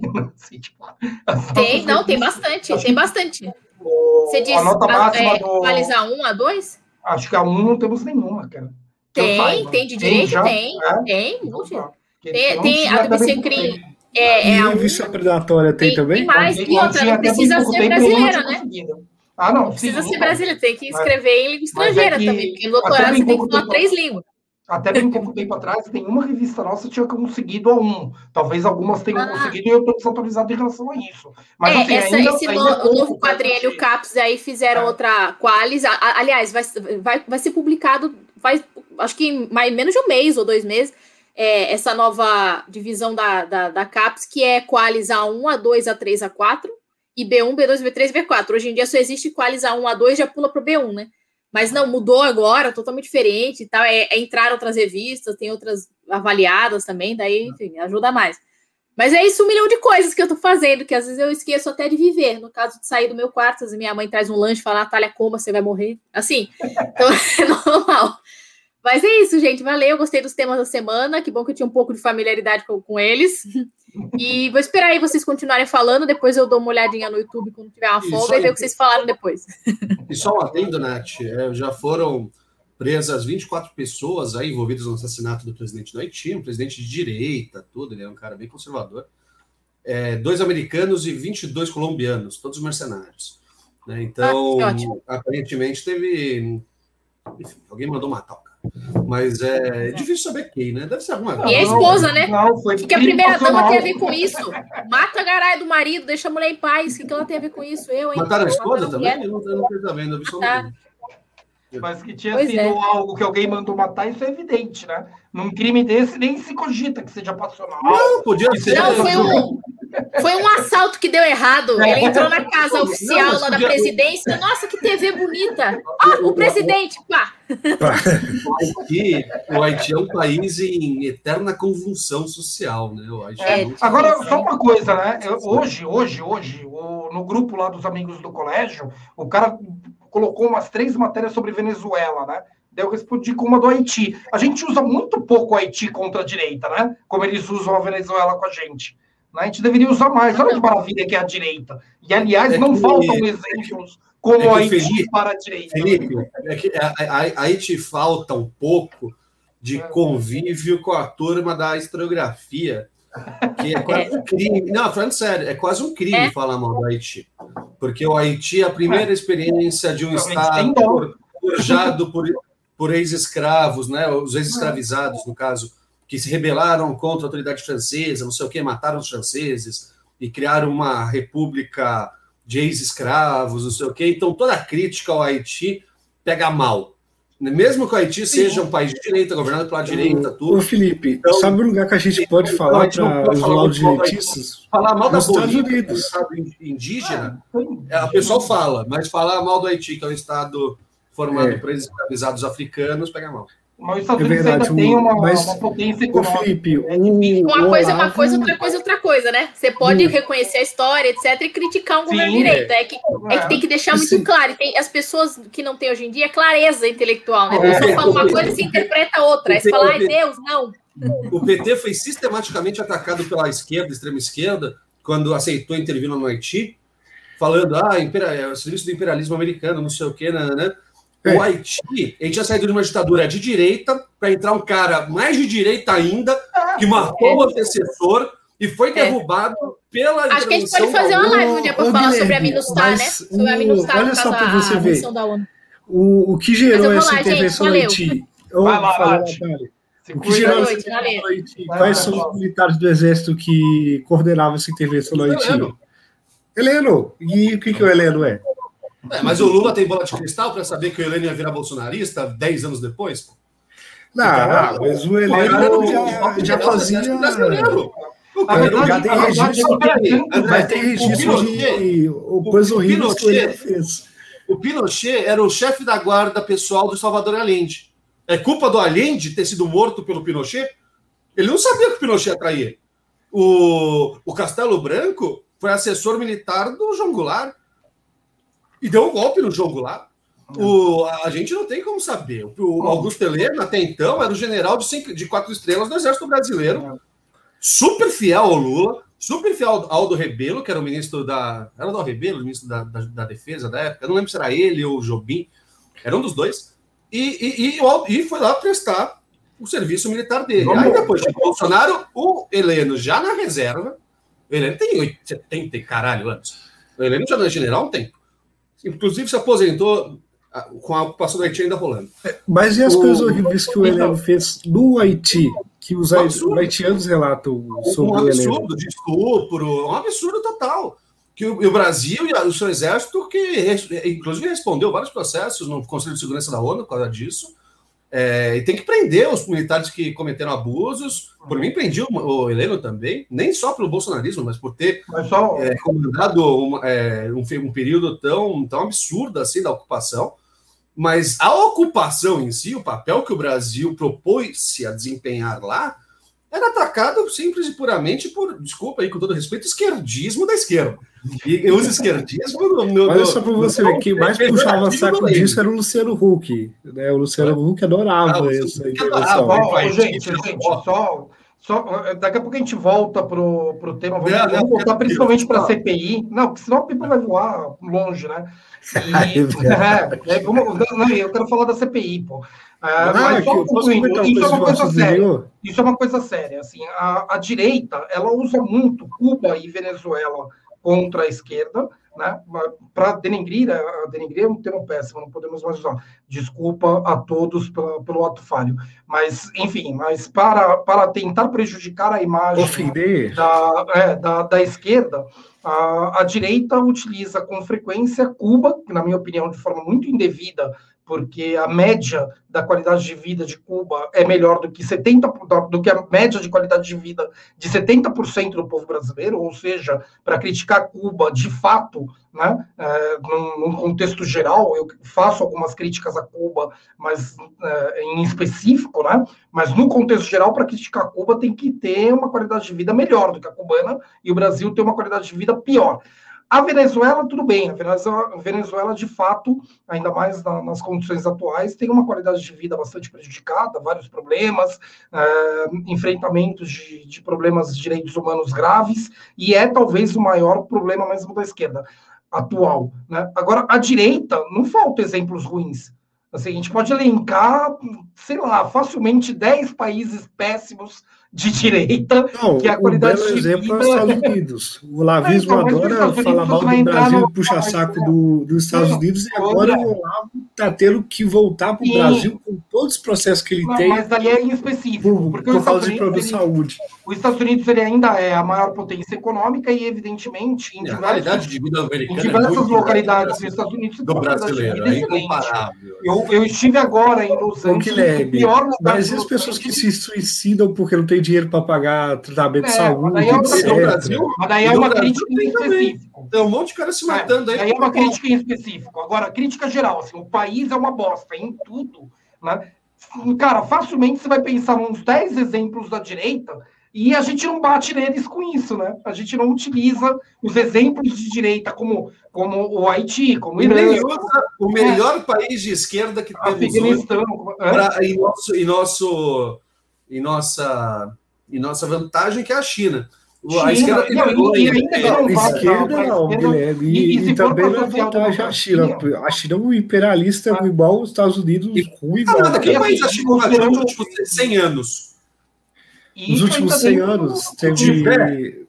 O Tibete teve o. Só Eles estão sendo. Taiwan.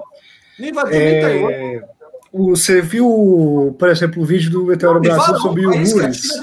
Os Uigures. Fala um país que teve um golpe de Estado financiado pela China. Nenhum. Que imperialismo chinês é esse? Que a China não, não, não, não dá golpe de Estado não, nem no vizinho. A China ela é tão poderosa que tem a Ford, por exemplo, querendo é, usar a frase do. Como é que chama aquele cara? Hã? Mao Tse Não, não, não era o Mao Tse Tung, não. A China queria usar de um cara que era libertado, era do Tibete, ou, da filosofia. Essas filosofias. Assim, Enfim, a pipa vai voar de novo. é, e aí eles Vamos iam falar, iam falar. Eles com uma hora e quinze de. Não, não, deixa o André, deixa o André, deixa o André concluir tá, o pensamento. Fala. Não, aí a, a, a China falou lá, não, não, não, não gostei disso que vocês falaram, não, Ford. Pode, voltar aí. O Ford falou, não, não, não, peraí. Não vou citar esse cara, não, porque a, a China pediu. Não, mas isso aí Sabe? é porque a China, a, a China, trata algumas pessoas e questões como seu patrimônio histórico e não vai permitir que uma. Que uma não, mas não era a China, era de, um, é de um lugar que foi penalizado pela China, que a China manda, sabe? Ah, tem lá os uigures. E, tem a questão, e os uigures que e que, que é uma coisa horrível, né? É, é, é, é curioso, né? O, e os uigures só são denunciados pelos só há denúncia de maus tratos a uigures dos, principais inimigos da China, né? Todo uigure denuncia nos Estados Unidos os crimes cometidos contra eles, né? Ah, ah é um países... lugar onde eles veem que conseguem se refugiar da China, é, né? Não, não, tem nada a ver com disputa é uma potência. Não tem nada a ver com disputa geopolítica americanos e não, chineses. É, tem, tem a ver, Começou, mas. A começar a aparecer na época do Trump. Isso. Mas por que, que não aparece o. Mas por que, que não aparece um monte de, de cubano, de, de brasileiro lá para falar essas coisas? Então, olha, é, é, é só para encerrar. É, é, pessoas insatisfeitas com os governos dos seus países, principalmente governos que são autoritários, o chinês é, é tem de monte. E vão sair, vão falar todos os maiores absurdos, barbaridades que acontecem no país, e aí, é assim, a gente tem que ter um pouco de senso. Oi, tia, boa noite. Vou estar bem, tá lá em casa, viu, tia? O... Ah, eu vi, a Foz estava citando, é, citando o Dalai Lama mesmo. E aí... Dalai Lama. É. Dalai Lama tá velhinho, morando na Índia. Mas vamos lá, vamos lá. Que legenda é essa? Que legenda é essa? Deve ser. Deve ser a legenda automática. Automaticamente no YouTube. É, para avisar para quem está só ouvindo, a Marcela, ela comunicou aqui a gente que a legenda, provavelmente do YouTube, está traduzindo China como Sheila. É realmente péssimo. Pô, a gente precisa de mais participação aqui da, da Cris, que faz a, a, o, a, o, gestuário da, da, da, tradução de Libra. É, Libras.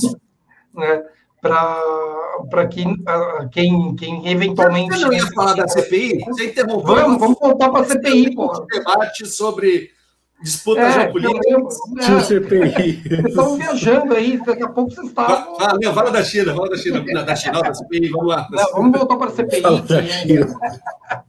não, não, então, a CPI, nós tivemos aí essa semana a, a prisão né, do, do cara, e foi uma prisão que ela estava errada em diversos aspectos, né, uh, jurídicos, né, pelo menos. E daí um ponto essencial que é preciso falar aqui, né? Cara, quando você estava assistindo a CPI na hora? É? Você estava ah, assistindo a CPI na hora? Sim, estava assistindo ao vivo, estava assistindo ao vivo. Ah, cara, você vai, vai dizer que você não deu uma vibrada não, nessa então, hora. vamos lá, política eu, e direito são duas coisas distintas, distintas Vamos, vamos, vamos, né? Uma coisa é o direito, outra coisa é, é a política. Eu até brinquei no, no grupo de WhatsApp do, do Sem Gravata, né? Uh, lado político e lado jurídico, ah, né? Tipo, não, são coisas distintas. Mas vamos lá. Quando você tem um habeas corpus preventivo, né?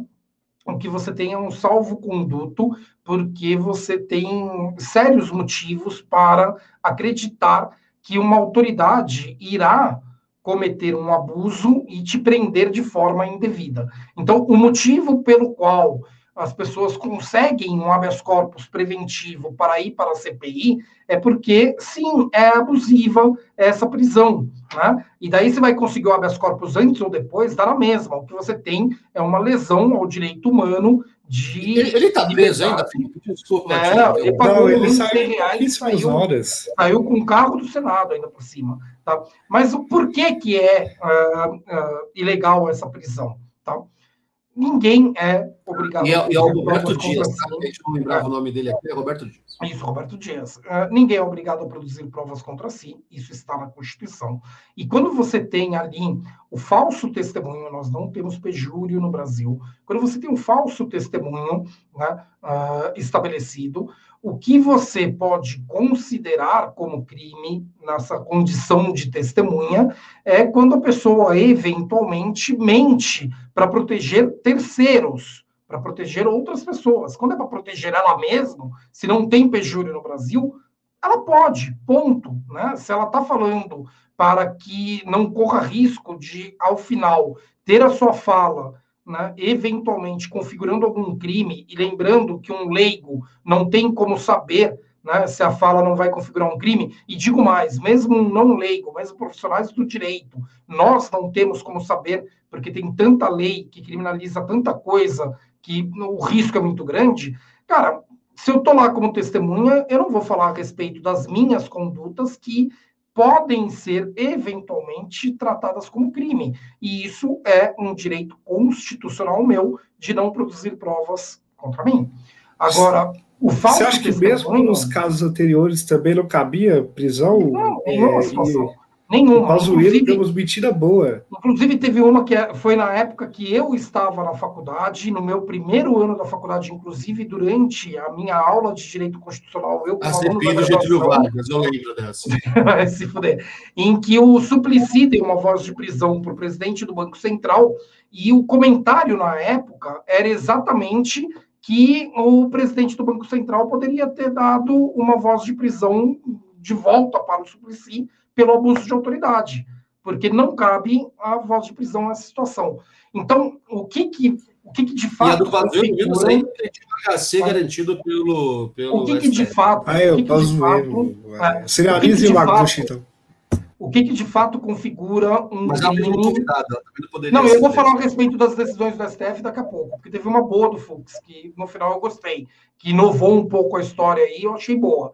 Tá? Uh, o que, que de fato uh, uh, pode configurar um crime do falso testemunho numa CPI? Quando o cara mente para proteger terceiros ou quando ele mente para desviar as investigações. Então, se ele inventa ali uma história que vai fazer com que a investigação uh, perca tempo verificando a veracidade daquela história, que é ao invés de investigar ele, isso você tem, é, isso é um, um, isso está dentro do falso testemunho.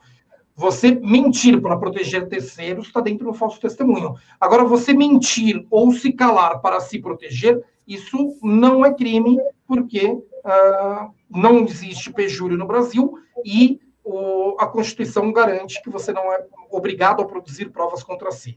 Eu não considero que seria inconstitucional o crime de pejúrio no Brasil. O fato da Constituição uh, te garantir o direito de não produzir fato, uh, provas contra si não torna inconstitucional se eventualmente uma lei vier a criar o crime de pejúrio. Tá bom, você pode ficar calado. Agora, se você falar, você vai ter que falar a verdade, porque se você mentir, você, né, você comete um crime. Eu é sou favorável. Né? Unidos, né? É, eu seria até favorável. Não, eu seria até favorável a essa, a essa eventual norma, norma, e eu não consigo identificar nenhuma inconstitucionalidade nisso, porque eu não posso considerar, aos olhos do direito, que e o André caiu. Né? André caiu. Eu não posso eu não posso considerar aos olhos do direito que o silêncio incrimine. Né? Eu posso até considerar que na política, né, na, na, percepção política, na percepção popular, o ficar em silêncio gera aquela ideia de ah, ficou quieto porque é culpado. Né? Mas aos olhos do direito, eu não posso considerar que o silêncio tenha qualquer característica de gerar provas contra si. Então, portanto, é possível sim eu considerar o pejúrio um crime sem ferir a Constituição, se vier uma lei para estabelecer o pejúrio no Brasil. Só que não tem essa lei, não existe crime de pejúrio no Brasil. Então, portanto, se não existe o crime de pejúrio, o, uh, o, depoente ali, investigado, seja lá como, em qual figura que ele esteja, né, ele não é obrigado a produzir provas contra si, podendo se calar ou mentir.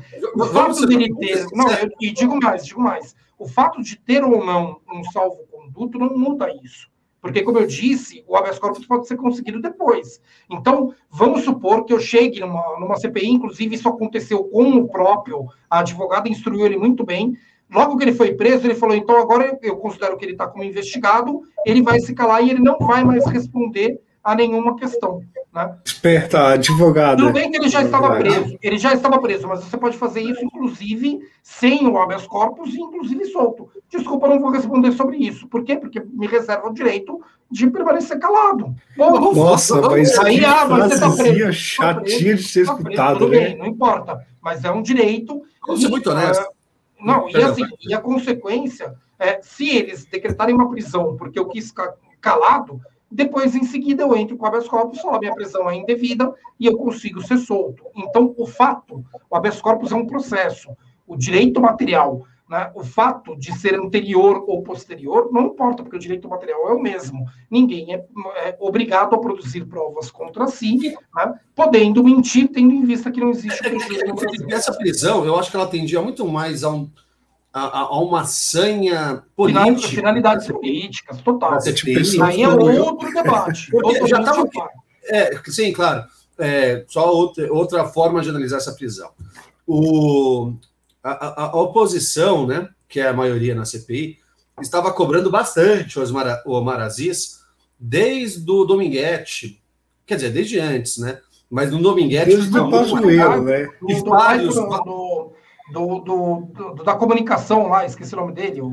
Vai Garten. Vai Garten, né? Vai Garten, do, mas especialmente do Dominguete, uma, se não me engano, cinco ou seis senadores da oposição, do PSDB, da Rede, Contarato, foi todo mundo, exigindo do Maraziz a prisão do Dominguete ali, né, por estar querendo desviar o foco da investigação, como você falou, né? Nesses, nesses casos, é até interessante, é, é, é, já cai em outra análise jurídica, porque ele não está mentindo para se proteger, ele está intencionalmente querendo desviar o foco de uma investigação, que é uma obstrução de justiça, que já são outros crimes. O... E ele, não, ele não, não prendeu, ele se justificou lá, falou: olha, eu não posso, não vou prender. O cara, eu, não te, eu não sei se ele está mentindo. Ele está trazendo aqui um elemento novo. Eu, eu não posso pressupor que ele está intencionalmente mentindo. Eu acho que ele está mentindo. Ele falou, eu acho que ele está mentindo. Mas é. eu não posso é, é, é, presumir a intenção. Ele pode estar realmente. Demais. Ele foi bonzinho demais. O, Ali ele realmente algo novo. Agora, ele, agora ele pode, fazer uma política, política e jurídica ao mesmo tempo. Só para concluir.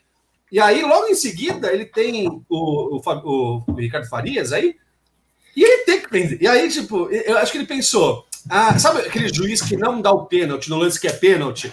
E aí, no lance que não é pênalti, ele marca o pênalti, porque ele sabe que ele errou no lance anterior, então ele tenta. É, é, eu errei naquele, então eu vou dar esse pênalti que não é muito pênalti, mas só porque eu errei naquele. Foi mais ou menos isso que o Alvaraz fez para mim.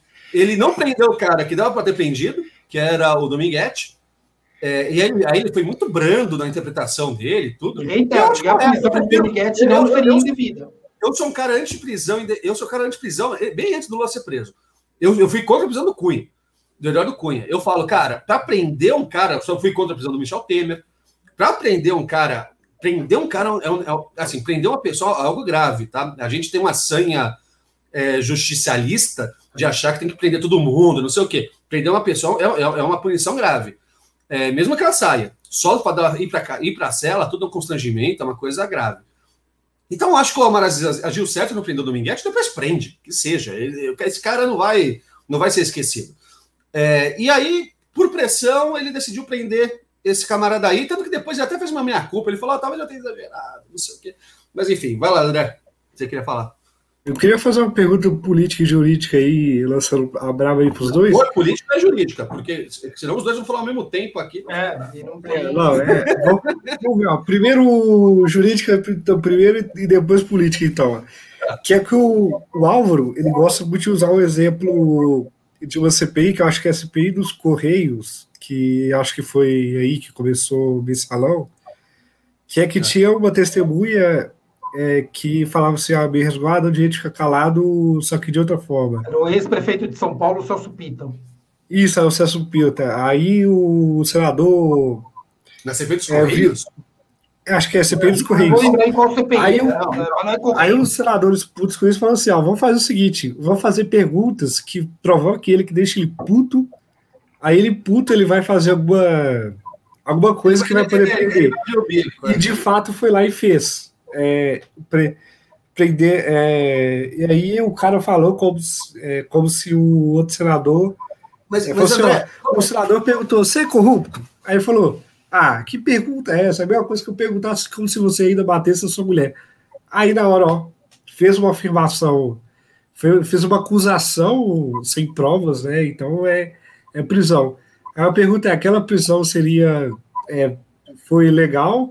E a outra pergunta, que seria a pergunta política, é: não faltou essa malandragem dos senadores da CPI não. atual com não com só, só, o Wizard, só, falta essa vantagem de. O Wizard estava lá, como depoente, mas ele tinha HC também. Antes de passar para o Felipe, é, toda a construção da CPI ela dura 10, 8, 12 horas, o cara não consegue almoçar porque os intervalos são curtos, ele fica lá sentado, às vezes sem nem água. É, os senadores metem um pau, acabam com a vida do cara, puxa a capivara dele, enche, não deixa ele responder para ele ficar frustrado. Então começa a falar, falar, ele tenta responder, corta, fala, o presidente fala. Eu, eu, não, eu não dou a palavra para ele responder, eu quero continuar inquirindo. Quer irritar o cara. O cara fica irritado mesmo. A Nise Yamaguchi, foi, o Otto Alencar foi para tirar ela do sério, para ver se ela chorava ali, abriu o bico. Então toda a, a construção da CPI é quase que uma tortura psicológica no inquirido. É uma coisa bastante inquisitória, em alguns sentidos, é, para a pessoa ela vai lá, que muito, isso? o tempo todo o, Omar Aziz para a sessão para deixar o depoente lanchar e fazer uma coisa. O, é, mas, as condições são graves. Você não pode deixar a pessoa privada de comida por 14 horas. Aí é, é, é, é ele para na hora do almoço, até para ele, senadores, ele, presidente, não pode sair dali, ele sai os intervalos, tudo, mas o depoente tem que comer, claro, tem que é, se consultar com seu advogado mas o, toda a estrutura, toda a forma como a CPI é construída, o cara chega lá sete da manhã, sai de lá oito horas da noite, faz um lanche, né? Porque não pode sair do, do, do, do, do Senado para comer fora, então ele come um, um, um sanduíche, um hambúrguer, qualquer coisa que leve para ele, e volta e fica lá sentado, ouvindo todo mundo falando da, da, da vida dele, da vida pública dele. O Dominguete, os caras puxaram dívida de carro do cara para falar: escuta aqui, como é que você deve 30 mil reais num consórcio de um carro não, aí vai participar de uma. Eu, mas e o Wizard? Cadê a bagagem com o Wizard? O Wizard tinha HC. Não, então justamente tinha... por isso tinha que fazer ele ficar puto para ele falar merda, merda e, Se você fosse bilionário, você ia ficar puto com alguma Olha, que, olha que tem um cara super rico que se matou aqui perto da minha casa. Tem uma lógica ali de quem manda em quem, viu? Na, eu vou banheiro, Felipe. Vai responder a questão do, André, que eu vou banheiro no segundo. No tamanho da, da, da, fortuna de alguns, tem a questão de quem manda em quem. A maioria ali fica bem pianinho diante de, de grandes bilionários. Mas, enfim, da tua pergunta, primeiro uma coisa que o Guilherme falou a respeito das condições do depoimento numa CPI, e realmente são absurdos, e daí lembrando que nós não podemos querer que para quem é, é, é, do campo oposto seja uma coisa, e depois, quando é para a gente, é, uma coisa diferente, então tem que defender o que é certo, independente do lado.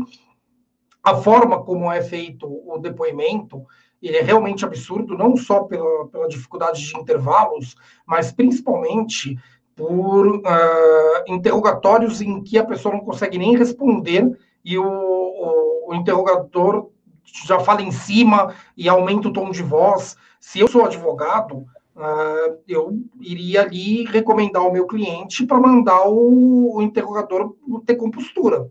Sim, o senhor, por favor, me respeite, conversa comigo direito, deixa eu terminar as minhas falas, né? fale com educação, abaixe o tom de voz ou eu me calo, porque eu não sou obrigado a passar por essa situação que o senhor está tá me impondo. Isso, independente de lado político, repito, porque o político está querendo aparecer, porque está num grande BBB, e de fato eles fazem um interrogatório num formato que é completamente desumano. A pessoa que está respondendo ali se sente coagida e. e vamos lembrar, Dilma Rousseff já, já, é. já, já horas em CPI na, na, época do que ela era ministra do Lula, ainda no mensalão, quando, ela foi, quando ela foi é, inquirida sobre se ela, se ela confirmava que ela mentiu no regime militar, nas sessões de tortura.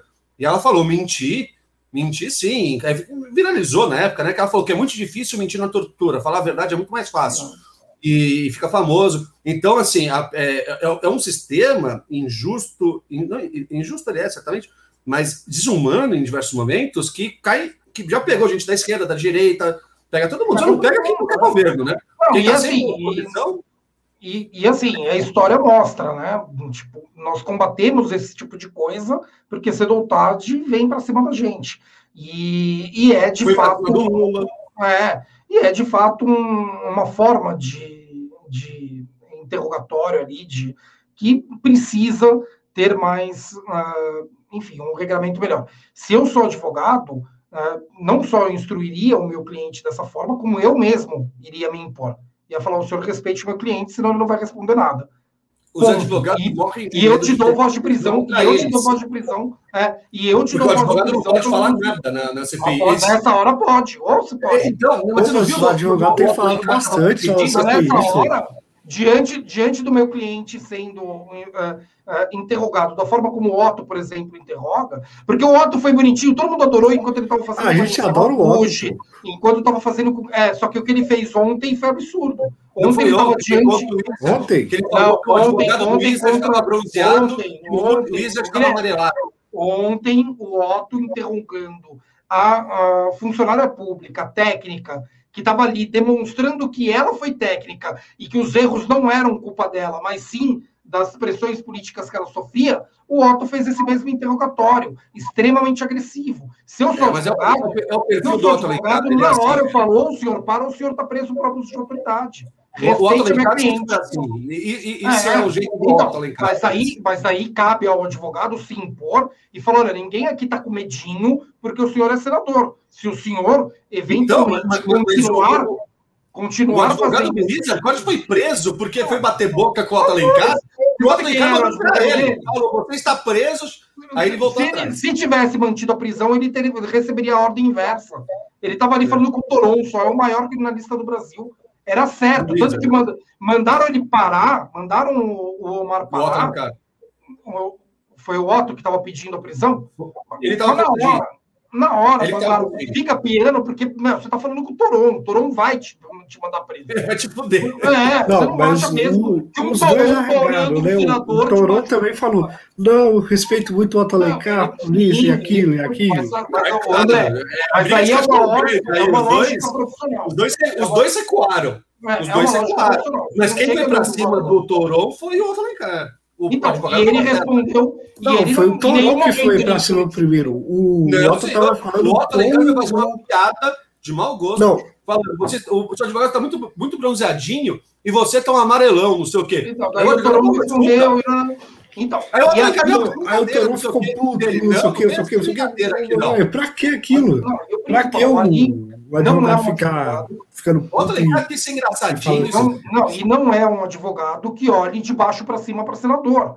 Né? Que, aliás, isso serve para qualquer coisa, para qualquer cargo. Eu não olho de, de, de baixo para cima para juiz, eu não olho de baixo para cima, aliás, para presidente, muito menos. Né? Aliás, a única pessoa que eu acho que eu iria impor o meu título seria para o Bolsonaro. Você, você é o escambau. Para você, eu sou doutor. Para todo o resto, eu não cobro título, mas para o Bolsonaro, eu exigiria.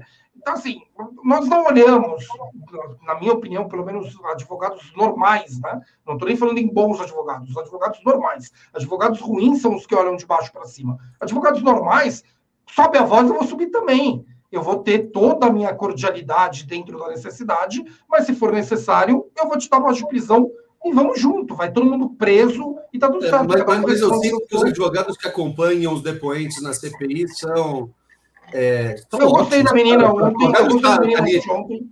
Eu gostei da menina. Não, mas eu sinto que eles. Que eles, menina, não, ela era uma excelente advogada. Não, não, sim. Sem minimizá-la de forma alguma. Ela foi eu, muito Eu só acho que eles. Eles têm uma postura menos assertiva que você disse que a sua seria, né? No, numa, na, na, situação ali, de falar para olha. Ah, de vários, eu olho. É, porque eu acho que, que o, o, você enfrentar o Otto Alencar que está claramente exagerando ali na presidência, Ele não podia nem estar sendo presidente ali, né? Basta conhecer um pouco o Alencar para saber que ele não tem. É, é, ele não tem equilíbrio emocional para presidir uma CPI, porque ele é explosivo, ele é desse só, jeito. Só para explicar, né? O presidente da CPI é o... Só, só, só, só para concluir, Felipe, rapidinho. O, eu acho que os, muitos advogados vão lá e falam: olha, bater de frente com a CPI é pior no cálculo. É pior, mesmo que seja desrespeitosa, tudo isso. Não, tem, é tem, pior tem bater de frente, de comprar inimizade. Que, que o Senado, diferente da Câmara, o Senado há muito coleguismo. Mesmo o Flávio Bolsonaro, o Heinz, essa turma aí, o senador, se o Heinz é atacado diretamente por alguém, o cara fala, você é um desqualificado, não sei o que, né?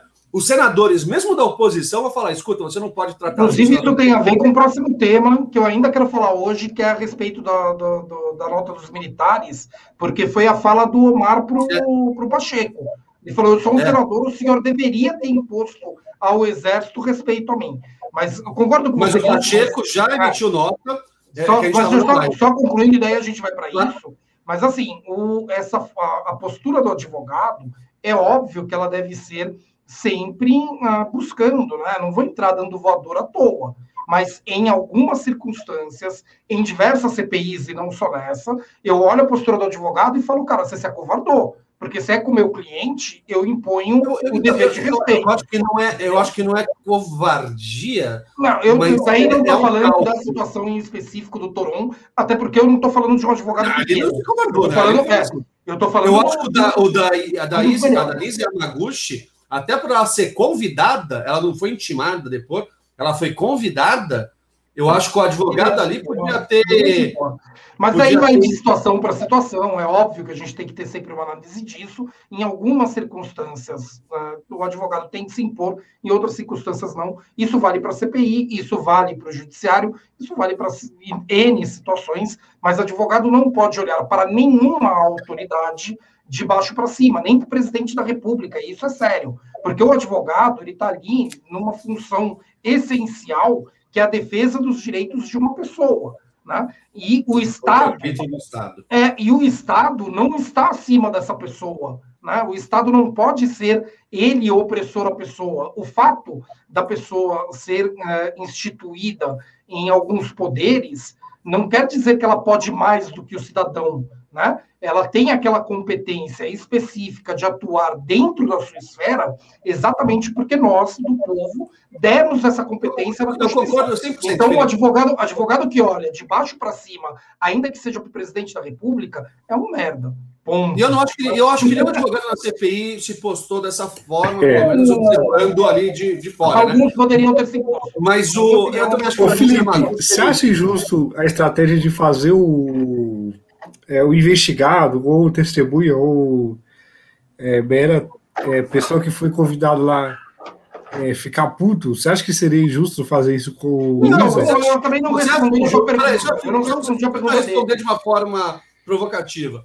Você acha injusto eu pegar um, um criminoso e botar ele numa, numa sala para depor, deixar ele lá 12 horas sozinho, sem celular, não, mas aí é tortura com ele. Não, então, você. você mas isso você, acontece na CPI porque o presidente para a sessão o tempo André, todo para tirar você cara estressar o depoimento até ele ceder é uma forma de tortura. André, a você está coisa... forçando uma confissão via um, um, um, um desagrado físico, psicológico que você gera na pessoa. Você está incomodando a pessoa ao nível de que ela vai começar a falar coisas que numa condição normal de saúde mental, etc., não estaria fazendo. Funciona? Funciona. Entra dentro da, da Convenção de Genebra para tortura? Não. Então, é. Mas assim, Depende, eu, como humanista, eu, eu, eu, eu me recuso a aceitar esse tipo de. de pode de... ser tortura psicológica, daí entra assim, dependendo da circunstância. É, daí não, entra... não, não, porque não, não chega a, a ser. Primeira resposta, a, primeira resposta obrigatória. Primeiro, eu adoro o Álvaro, adoro o Meteoro, não perco um único vídeo, mas ele está errado nisso. Tá? Por quê? Eu não defendo partes dos direitos humanos e nem para partes dos humanos. Ou eu defendo todos os direitos humanos e para todos os humanos, ou eu não sou um defensor dos direitos humanos. Ponto. Tá? Então, não importa, enquanto não for um, eventualmente, um, um, um ET, eu vou continuar defendendo os direitos humanos e essa é a minha, minha premissa primeira. ele é óbvio que daí assim, para o circo, né? Para o espetáculo, para o que é aquilo que eu falei, o lado político do Felipe E, o lado jurídico do Felipe A, né? É óbvio que a gente olha inimigos se fudendo, a gente fala, ah, que maravilha, mas eu preciso ter, primeiro, antes de tudo, ética profissional, e na minha análise eu não posso tratar como E, né? ainda que no meu estômago né, eu esteja E. Assim como em outras circunstâncias, o meu estômago está doendo e eu tenho que preservar o direito, ponto. Porque eu sou um defensor dos direitos humanos e isso não pode ter condição de qual direito e qual humano. É simples assim. Daí a questão do Celso Pita. Primeiro, eu não me lembro se o Celso Pita chegou a ser efetivamente preso. Ele só saiu do sério ali. Foi. Foi preso. Tá. Foi. Daí, se a prisão. Eu, eu não sei se nessa ocasião, Felipe, mas. Não, não, não, não, não, Nessa, nessa, ali na CPI, naquela ocasião, eu lembro ah, da cena, tá? Eu lembro da cena, até porque o. o, o Álvaro repete. Essa CPI não é municipal, que foi o Cardoso? Eu não, que, eu não vou lembrar qual CPI que, que. Eu não vou lembrar qual CPI que era, mas o Álvaro, de fato, ele mostra essa cena algumas vezes lá no, no canal Meteoro Brasil, em que o, o Celso Pita está na fala reiterada dele, assim como o Wizard fez, de eu me reservo o direito de permanecer calado. Num determinado momento, o presidente da CPI vira para ele e fala: né, uh, e o que, que você acha daqueles que te chamam de corrupto? Né? E a resposta dele é: né, e o que, que você acha daqueles que falam que você bate na sua mulher? Uh, se a prisão se é que houve, porque eu não me recordo se teve uma prisão. Perdão, ele foi preso, ele, eu acabei de pesquisar aqui, ele foi preso, foi na CPI do Banestado, em 2004. Ah.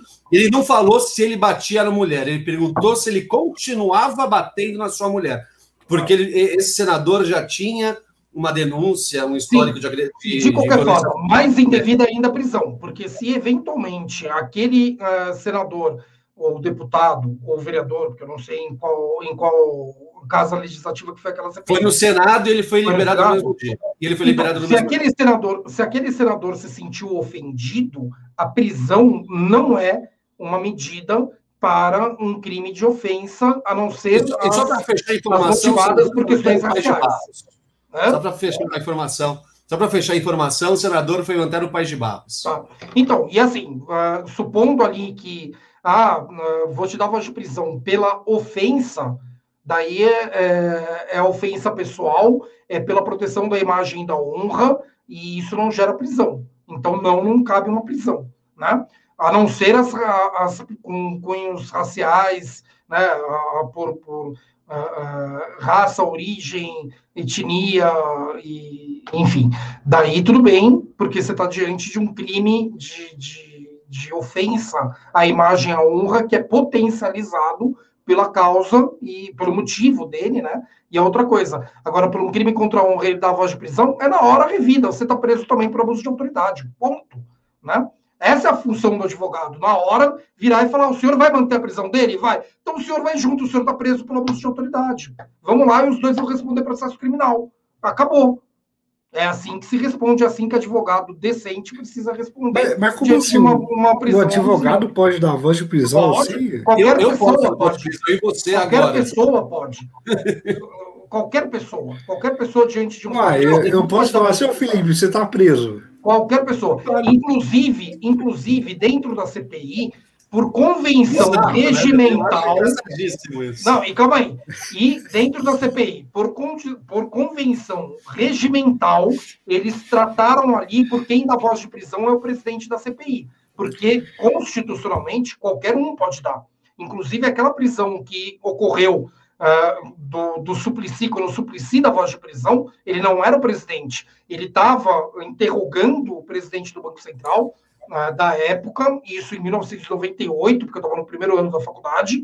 O presidente do Banco Central estava uh, eh, permanecendo em silêncio, não tinha habeas corpus preventivo, o Suplicy deu voz de prisão. E o correto ali, não foi feito, mas deveria ter sido feito, é, infelizmente, prender, na minha opinião, uma das melhores pessoas que eu conheço dentro da política, que é o Suplicy, porque ali ele abusou da autoridade dele. Se eu sou advogado, era a mesma hora, tá preso. Né? O Suplicy, só uma coisa aos que não sabem, o Suplicy é quadrigêmeos. Isso é um segredo de Estado, tá? Ele tem três irmãos idênticos. Porque se você for num evento político, ainda que esteja acontecendo ao mesmo tempo que outros três eventos políticos, o Suplicy estará presente em todos, contanto que seja aqui em São Paulo. Não, e não só evento político. O Suplicy, ao mesmo é tempo. Impressionante. Está, ele está ao mesmo tempo presente em um show do Racionais e uma ocupação dos sem tetos. Na praia de, de Sunga. E, e, no, e no clipe do Supla. Então, tipo, e tem. E na manifestação de Sunga na praia. É, exato. É, é impressionante. O Suplicy ele E cantando Blood in the Wind do. É, ele hoje, realmente não é efemérides, efemérides. Cantando uma música dos Nacionais.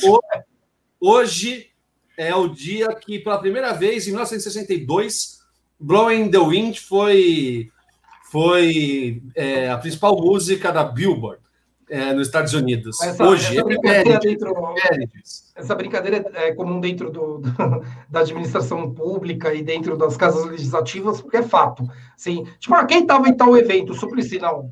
Do Suplicy para lá. É que tem vários Suplicy, né? Tem ele, tem a esposa, tem filho. Deve ser, quadri, não, deve ser quadrigêmeo. Porque ele está em todas, cara. Não é, não é possível. Não, eu ah, também. a Marcela colocou aqui, eu amo o Suplicy. Tá dizendo que ama o Suplicy, assisti uma live dele com a Carol D'Artora. Não sei não, quem é. Eu, o Suplicy e eu não gosto do Suplicy, não, hein? Eu acho que eu sou uma das poucas ah, eu. Eu gosto do Suplicy. Suplicy e a Erundina brigam no tapa, a minha, minha, minha, a minha admiração, né? Assim, Suplicy e, e a Erundina estão de longe entre os mais. O Daniel Melo, que. Fala, Daniel, tudo bom? Chegou tarde. Se eu não me engano. É, foi, enfim, vacinado hoje. Alegria por ter chegado tão longe. Tristeza porque não teve a chance de lutar pela vida. Vacina e se cuidem-se. Perfeito. Ô, Daniel, Daniel, eu vi você. Importante. Daniel, eu vi você fazendo pergunta lá na, na live do, do Ded com o Bruno. Pena que eu só vi depois, eu não estava ao vivo. Senão eu iria intervir ali na hora para, para te responder. Mas, mas, mas, Agora não vou lembrar a pergunta, mas eu lembro que, que enfim, que eu falei, poxa, se eu tivesse na live ou, ou tivesse pelo menos ao vivo para mandar uma mensagem para eles, daí eu te responderia. Mas, mas aproveitando, meu, agora não lembro qual era a pergunta. O meu próprio gancho um pouco atrás, né? O, o coleguismo é, pode ser confundido com corporativismo, o termo que você que mais lhe prazer é, do, do, Senado é muito forte. Né? Os senadores, tanto que a CPI foi para o Senado, e um dos motivos é justamente de que o Senado foi a casa legislativa mais afetada pela Covid. Né? O Senado tem menos integrantes do que a Câmara, óbvio, e dois senadores de dois estados muito importantes morreram de. Todo estado importante, claro, mas é, dois senadores, são um por São Paulo e outro pelo Rio de Janeiro, morreram de Covid. Curiosamente, dois estados absolutamente subrepresentados ou não representados na CPI. Né? Os, dois, os três senadores de São Paulo, que é o suplente do Major Olímpico, eu não sei quem é, o José Serra, que foi ministro da Saúde, deveria estar nessa CPI, mas por questões de saúde ele não pode comparecer, inclusive de saúde mental. O Serra aparentemente está em alguns quadros avançados aí de, de, de Alzheimer ou de algum tipo de senilidade. O, e a senadora, a, que é tetraplégica, eu me esqueci o nome dela. Você está multado, Felipe. Não, e que agora, é, e agora o, o outro PSDBista lá saiu da CPI, eu não sei ainda qual foi o motivo. Então, e o Rio de Janeiro não tem nenhum. E, por incrível que pareça, nenhum senador. O, o Gereçati, o Gereçati saiu. Por que, ele saiu? É o, é o senador sonífero que, quando ele fala, dá vontade de dormir? Ah, tem vários, né? Mas o. tem vários. Mas o, o único do Rio que está ali, que não faz parte da bancada principal, mas está ali, porque é filho do presidente, é o Flávio. O Romário não vai, e o suplente do idoso, do velhinho lá que morreu de Covid, eu também não sei o nome. Mas São Paulo e Rio, bem, que são os dois estados que mais morreram de Covid, subrepresentados. Eu sempre faço essa crítica à CPI. Ela precisava ter dado. É, tudo bem que a representação está ruim dos dois estados, né? Mas ela precisava ter. Tem, tem muito deputado do Nordeste, muito deputado do Norte. A gente sabe que o Amazonas foi um, um, uma, uma coisa muito trágica ali, mas São Paulo e Rio concentram, sei lá, mais da metade das mortes de Covid no Brasil. Então, Não, eu, eu sinto falta assim, de um senador paulista e um senador carioca, ou senadora. Cadê o é, cadê Minas Gerais lá? Oi, então, se, se pensar assim, cadê Minas Gerais também? Porque Minas Gerais é um dos únicos estados que tem é, governador bolsonarista, então Minas Gerais está bem afetado também. Tá mas, mas Minas tem um lá, não tem? Quem são os senadores não, acho, Minas? É, um é o Pacheco, que é, é, é o presidente. O presidente é, que não pode PS... ir para a CPI por motivo óbvio. O Anastasia, eu acho que ele ainda é senador. O outro eu esqueci. Anastasia é senador, se não me engano. Anastasia, Anastasia também não está. É. O PSDB está com uma postura bastante cautelosa, né? Quem está indo lá é o Gereissati porque quer ser presidente. Só uma coisa, eu queria falar a ah, Eu quero corrigir o erro. É, o Anastasia não está no PSDB mais, ele está no PSD. Tá PSD do... Ele está no, no Partido do Kassab, é verdade. Então, eu quero falar a respeito da postura do, do Marcos Rogério, que está conhecido no nosso. Isso aqui, senador chato, viu? É, não, ele está ficando conhecido como o. Bom, bom. Gerald já estava sentindo. O cara, é o cara é um rival. É, é, é, não é o que nem o Heinz, que você dá risada. Não, eu, o Marcos Rogério, ele, ele, consegue brigar. Não, ele é bom, ele é bom a falar dele. É bom. É vergonhoso e antes. O papel dele é vergonhoso. Longe, muito longe, muito longe da ética advocatista, na minha opinião. Ele é advogado. Ou, ou para ele é advogado. Marco Rogério, Marco Rogério é radialista. Eu acho que ele é advogado. Mas é, pelas, pelas recomendações dos Rogério apresentava um programa, o, o, principal programa de rádio de Roraima.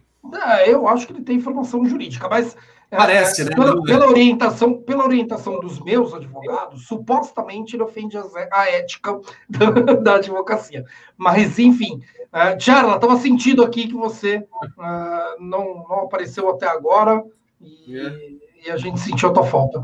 Mas vamos lá, o, o Marcos Rogério, ele faz uma distorção de narrativas e o tempo inteiro ele usa a palavra narrativa para ver se se cansa a palavra, né? daqui a pouco eu não vou mais aguentar falar em narrativa, mas o que ele faz é exatamente o que ele está acusando os outros de fazer, e ele, ele tá fica invertendo, ah, cara, e, e, numa inversão que, porra, né, só quem compra o discurso do Marcos, Marcos Rogério são pessoas como aquele coitado que, que interpelou o Randolph na, na fila da vacinação e que falava, ah, você é político, então você é culpado, o Bolsonaro é, ino é inocente. Tipo, um cara num nível intelectual que nem percebe que o Bolsonaro é político. O cara, o cara, é, o cara claramente simplório ali também, é, né? O que... assim, o, ah, aqui, ó, não, então, eu achei mas tem que ser nesse nível outro... intelectual de simplicidade de, para cair no que o Marcos Rogério está falando, né?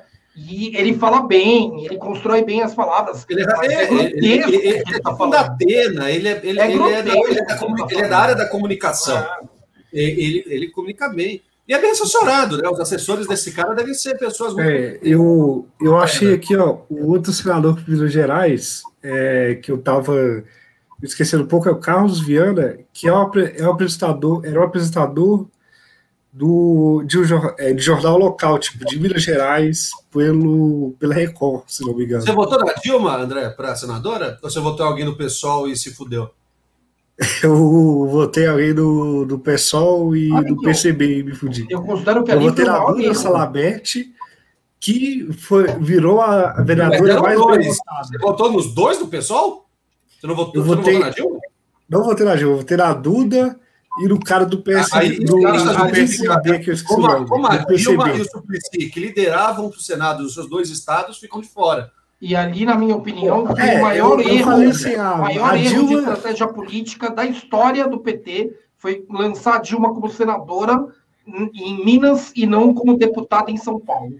Se ela saísse como deputada em São Paulo, ela ia arrastar mas ela não pode, o endereço, não, o endereço eleitoral dela é Minas. Pode mudar, você pode mudar. Não, mas ela tinha dois endereços. Eu, eu concordo ah, com a crítica que diz que ela tem dois endereços. Um é Minas Gerais, o você outro é Rio Grande, Rio Grande do Sul. É, gaúcha, você é obrigado. Você é obrigado. Calma aí, vocês estão falando do professor de, de direito eleitoral também, caralho.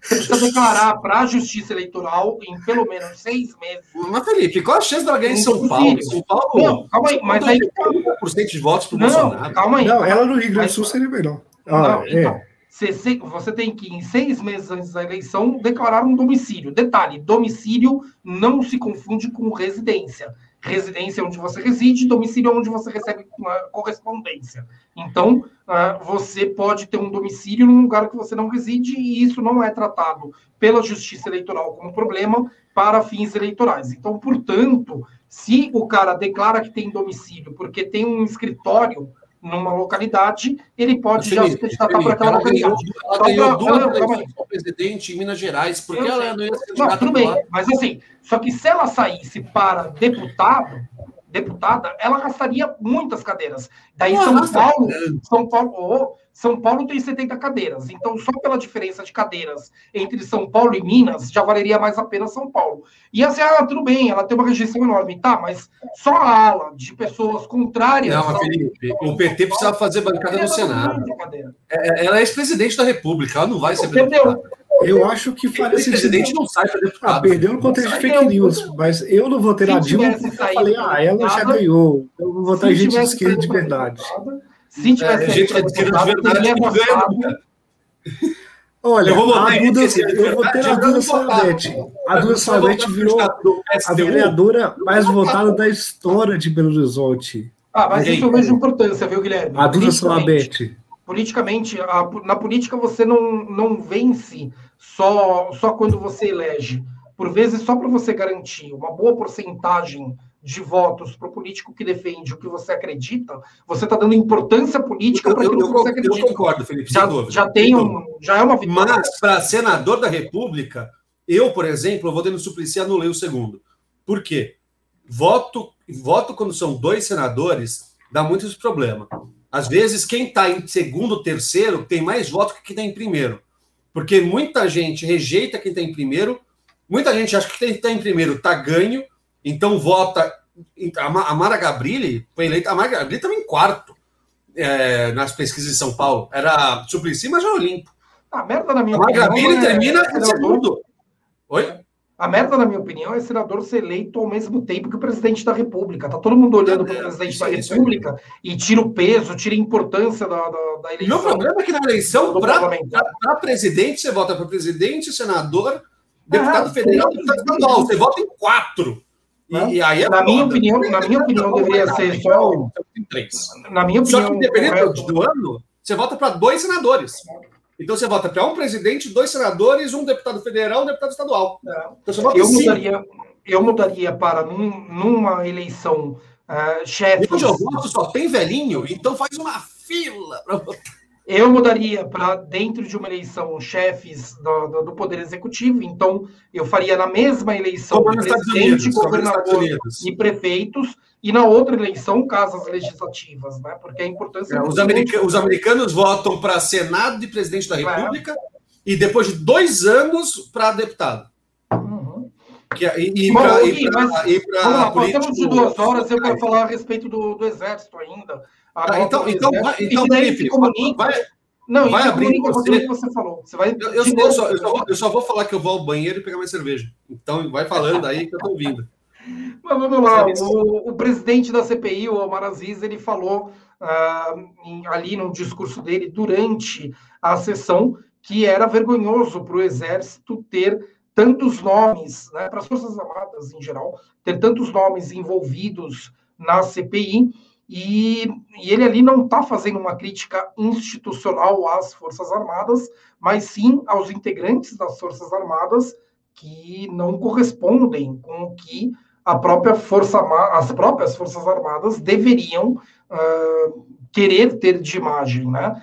E o correto, ao meu ver, seria um, uma concordância das forças armadas, ou seja, as forças armadas elas deveriam falar, olha, de fato, absurdo esses nomes citados e vão todos eles entrar aqui em, em uma investigação interna também, enfim, né, a postura das, das Forças Armadas deveria ser essa. Mas a postura foi exatamente oposta, foi tratando aquilo como se fosse uma ofensa às Forças Armadas, o que não foi, e uh, num tom de ameaça muito próprio dos militares que estão dentro da, da, da, orla, da ordem bolsonarista, autoritária do governo. Né?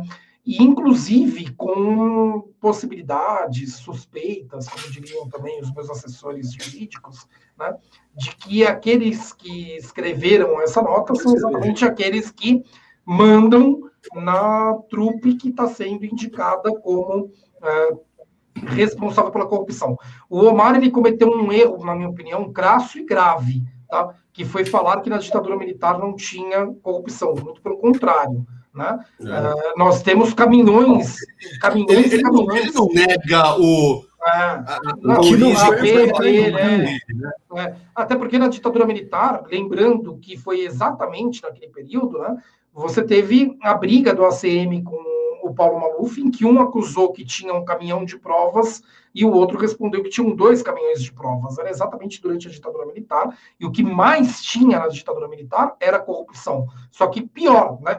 e assim, mesmo sem poder combater, pior, porque não podia combater, tivemos muitos escândalos de corrupção em se tratando de uma ditadura, uma ditadura que o jornalista tem medo de morrer por noticiar corrupção, teve escândalo pra caralho de corrupção na ditadura militar. Né? Então, imagina se tivesse imprensa livre, transparência, combate à corrupção na época da ditadura.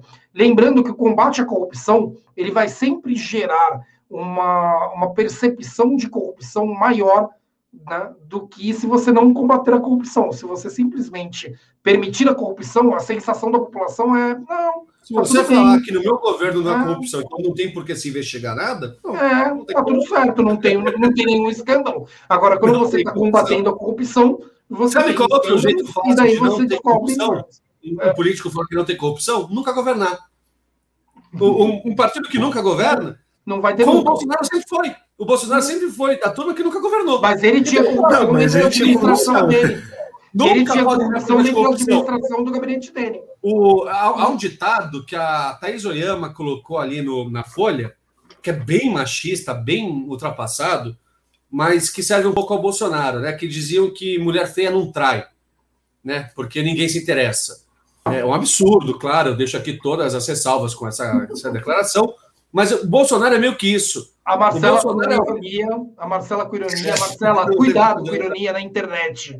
A é. ironia é uma, é, há uma reserva de é. intelectualidade para a ironia. Marcela. Nesse caso, a Marcela escreveu, a Marcela escreveu, que é isso, Felipe? No Brasil nem teve ditadura. Eu conheço pessoalmente a Marcela e sei que isso é ironia. Mas na internet as pessoas não conhecem. O, mas o, voltando ao que eu estava falando, o Bolsonaro ele entra nessa, nesse gracejo popular machista ultrapassado de que não há. É, é ele não foi corrupto e, e, porque ninguém quis chamar o Bolsonaro para nada. Né? O Bolsonaro foi corrupto da forminha tosca ali que dá para um deputado eleito ser corrupto. Quer fazer rachadinha, essas besteirinhas aí, tudo. O Bolsonaro nunca foi chamado para fazer parte de CPI, para fazer parte de, de mesa diretória, nunca foi chamado para ser vice-presidente de qualquer coisa no, na, na, na, Câmara. Então o Bolsonaro sempre foi um patinho feio lá e só não foi mais corrupto porque faltou oportunidade, pelo que tudo aparenta, né? É... E, e, bom, o, sobre o coleguismo, né? A gente vê aí duas instituições famosas pelo seu coleguismo chocando, que é as Forças Armadas e o Senado Federal. O Senado Federal, como eu falei, né? Mesmo os mais é, é, odiosos. Ah, mas tem um que chamou outro de oportunista, assim, apontou o dedo. Você sim, é não, sim, já teve vários embates, né? Calheiros, ACM, já teve, teve muita briga no Senado. Mas teve o senador até que foi, foi morto. Mas o Senado, né? o Senado, em geral, ele se comporta de uma forma mais harmoniosa. Eles se gabam disso. O, Senado, o Paulo só, Paim. Só Paulo foi Paim um lugar PT, que uma pessoa matou o outro, né? Foi o Paulo. Foi nos anos 50. E foi sem é, querer. Foi... foi sem querer. Esse que é o pior, né? Porque foi porque Era matar o, outro, outro o pai do Collor, o pai não, o pai do Collor queria matar um cara, mas ele acertou o outro. Ele foi matar um senador, só que ele, ele atirou sem querer em outro senador. Ele saiu, ele levantou com a arma, atirou, só que em vez de matar o senador que ele queria Arnon, matar, ele matou outro cara, nada a ver. Ah, Arnon de Mello. Arnon de Mello, o nome dele. Arnon de Mello, esse mesmo. É por isso que eu falo que foi sem querer, porque ele não matou que ele estava intencionalmente querendo matar. Então foi crime dolo, é, culposo. e teve. Ó, oh, Rafa aí. É, o, ele adora nossas lives, tá, ele está trabalhando bastante, então tudo bem, Rafa. Depois você assiste do começo. O o Senado se gaba. O Paulo Paim adora que se gabar disso, né? É, o senador petista pelo Rio Grande do Sul. Ele sempre fala, né? Ah, aqui no Senado eu me dou muito bem com os meus grandes antagonistas políticos, porque o Senado é a casa dos representantes dos estados e como a União Brasileira, os estados têm que viver em harmonia, o Senado também vive em harmonia, mesmo com as diferenças, não sei o quê. O Flávio Bolsonaro, por incrível que pareça, tem bom trânsito com a oposição. Por mais escrotinho que ele seja, ele é considerado um dos poucos a, a, é, da família Bolsonaro que dá para você ter uma conversa. Por mais que ele rejeite tudo depois do que você falar, é, por isso que ele não atua, ele é senador. O, e as Forças Armadas, que aí é muito mais dividida do que o pessoal imagina. Há uma imagem. As Forças Armadas do Brasil devem ter o quê? Vai, 300 mil pessoas, contando é, a galera que se, ali, se alista com 18 anos, né? É, corpo oficial, que está lá sempre, né? oficiais, tudo. Soldados. O, deve ter umas, sei lá, 300 mil pessoas, 200 mil pessoas, não faço ideia. Mas deve ser por aí. O Brasil é grande, tem muita ocupação de exército, fronteira, enfim. O, e fica um pouco alguns ficam um pouco tempo, quatro anos, três anos, né? E outros fazem carreira e, ficam, e continuam lá. As Forças Armadas é bem dividida. É, vamos lembrar que as Forças Armadas teve ali 15 anos de governo petista e governos civis, todos até o Bolsonaro, pós-regime militar, em que houve um, um muitos civis entraram no na civis com, com pensamentos republicanos democráticos entraram na, na, no exército. O exército repensou muito a sua participação na, na, na vida brasileira repensou mesmo não é autocrítica de garganta repensou porque come, sabe que fez mal à sua imagem ficar tanto tempo de eh, uma ditadura no Brasil um regime autoritário no Brasil o Muitos generais que a gente vê hoje são generais formados na escola de guerra ainda da época da ditadura militar.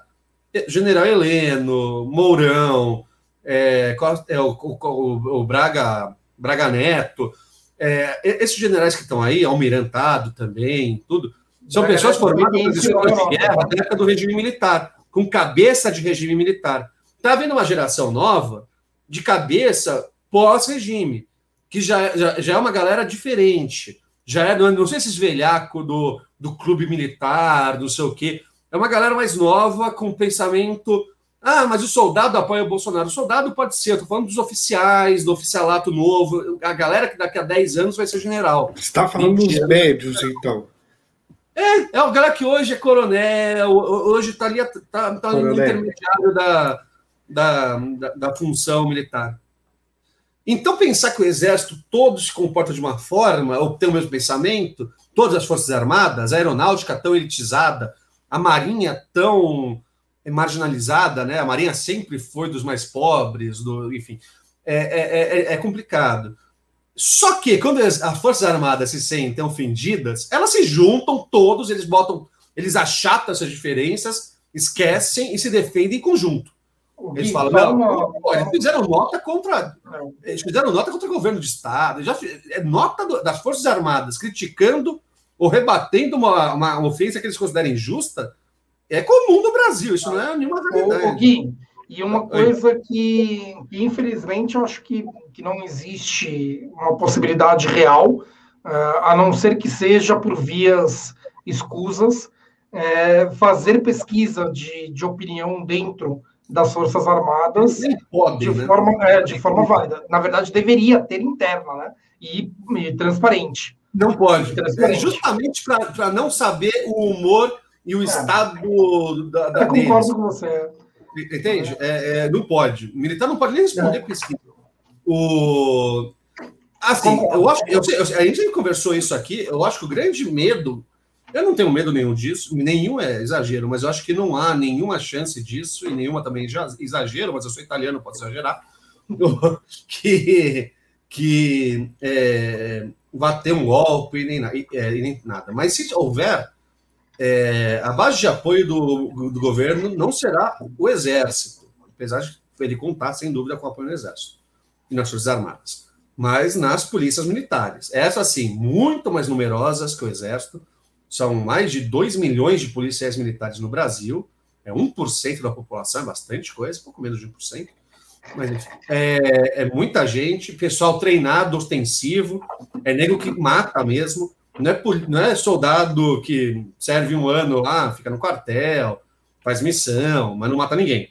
Policial militar está na rua, policial militar sabe atirar, policial militar sabe matar, policial militar morre. É, então eles são muito mais endurecidos com algumas coisas do que o soldado. Mas dizem né? que, que dentro, da, dentro das polícias estaria dividido. Seria algo ali em, em 50%, 50%. Ele é, tem uma, uma, a gente está no contexto do clube. O Léo não apoia o Bolsonaro, não está disposto a morrer. Não, calma aí, é 50% com uma arma na cintura, né? É, mas o, o Leonel Hard ele, ele fica argumentando muito como se a polícia fosse um reflexo da população, que o, com uma pesquisa que mostrava que acho que 70% apoia. O que uma porcentagem da polícia que apoia o Bolsonaro é parecida com a porcentagem da população que apoia o Bolsonaro. Eu acho que é, é um pouco estranho, né? Não eu é, discordo não é. bastante. É. Não eu é basta qualquer delegacia conversar com os policiais que você vai. Mas eu acho que não chega a ser a maioria que o próprio Bolsonaro imagina que é. Né? Talvez esteja ali dividido meio a meio. E se for para ter maioria, eu consideraria que é uma maioria uh, que não é tão fechada com o Bolsonaro. Você pode ter ali um, um número maior do que a porcentagem dos 20% da população fechados com, com Bolsonaro, que não importa se ele é corrupto, não importa se ele é homofóbico, não importa se ele é racista, não importa nada. Estão fechados porque são apaixonados por ele. Ponto. Né?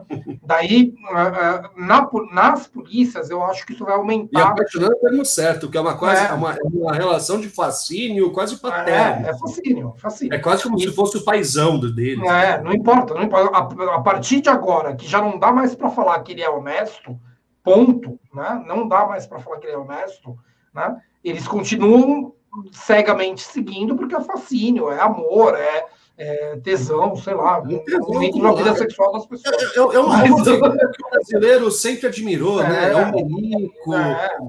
pai de família. Sim, brasileiro, pô, não, tem cinco eu não essa generalização nos brasileiros, mas. Tem cinco filhos, três mulheres, ele é, sabe, aquele Aquele ma... e duas ele traiu, então, pô, aquele machão, né, viril, que não sei o quê, que, que nunca está satisfeito com uma mulher só, faz filho com. tem filho com três mulheres diferentes, não sei o quê. Eu, eu falo isso zoando, mas eu já bati. Eu, eu tenho. Ah, eu não vou dizer. Ah, amigo, sim, vai, eu gosto do cara. Que vai no mesmo bar que eu, onde eu conheci o Gabriel, que ele se gaba disso. Ele fala: eu tenho, eu tenho filho com duas mulheres diferentes, porque eu, eu esbanjo testosterona, não sei o quê. E ele não fala isso de forma zoeira, ele fala real. Eu fico imaginando a chance de filho. Nenhum, nenhum filho. É, na sua idade já tinha dois, não sei o quê. Agora meu filho vai ter filho também. Que na minha família o homem é assim, não sei o quê. A gente quer, a gente vê uma mulher, a gente quer procriar com ela. Eu falei, porra, cara. Então, e o que eu acho? O que eu acho? É impossível você não tá zoando, tá ligado? Esse, esses 20% que é a parcela fanática, uh, nas polícias deve estender para 30%. Mas... Aí você chega...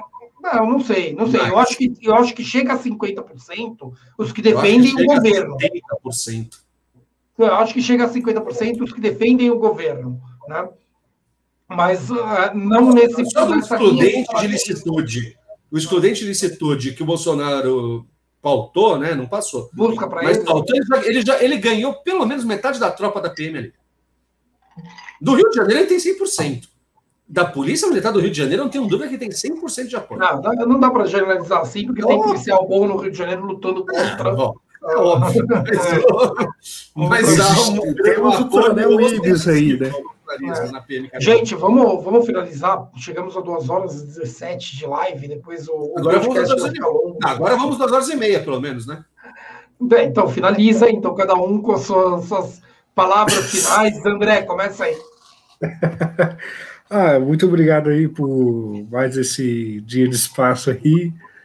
É, é o Fora Bolsonaro, vamos nos movimentar na rede, porque é o mais importante, mais é, ético e, e, lógico se movimentar do que nas ruas, né? E estamos juntos os dois. Valeu, vai aí, Gui, segue aí. Eu? Vamos lá. Bom, então, é, fazendo um, um, um pacotão aí do que a gente debateu hoje. O... É uma semana azeda para o Bolsonaro, e como toda semana, e sempre que ele se sente acuado, ele, ele vai para cima, ele, ele, funciona que nem um rato. Né? O rato ele não te ataca se você deixar ele em paz, mas se você acuar o rato, você é muito maior que ele, mas ele morre de ele tá com medo de morrer, ele vai te morte. Mordido de rato dói, coça, pode dar problema, tudo, mas o rato é um rato. Dificilmente mata. Eles passam. Ou quando eles não morrem, eles passam. E vai embora. O, o bolsonarismo e o Bolsonaro é um pouco isso. É aquele rato que entrou na sua casa, encheu o saco, derrubou vaso, é, passou dois pro cachorro, é, fudeu tudo. Mas ele, se ele não morrer, porque todo mundo morre, mas se, se ele não é, morrer politicamente falando, ele vai embora.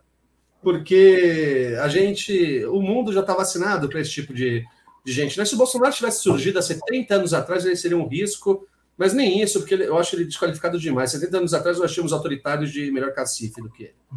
O, e, e é isso, pessoal. É, é, eu acho que é sempre importante a gente botar o pessoal um pouco mais na sobriedade da análise, né?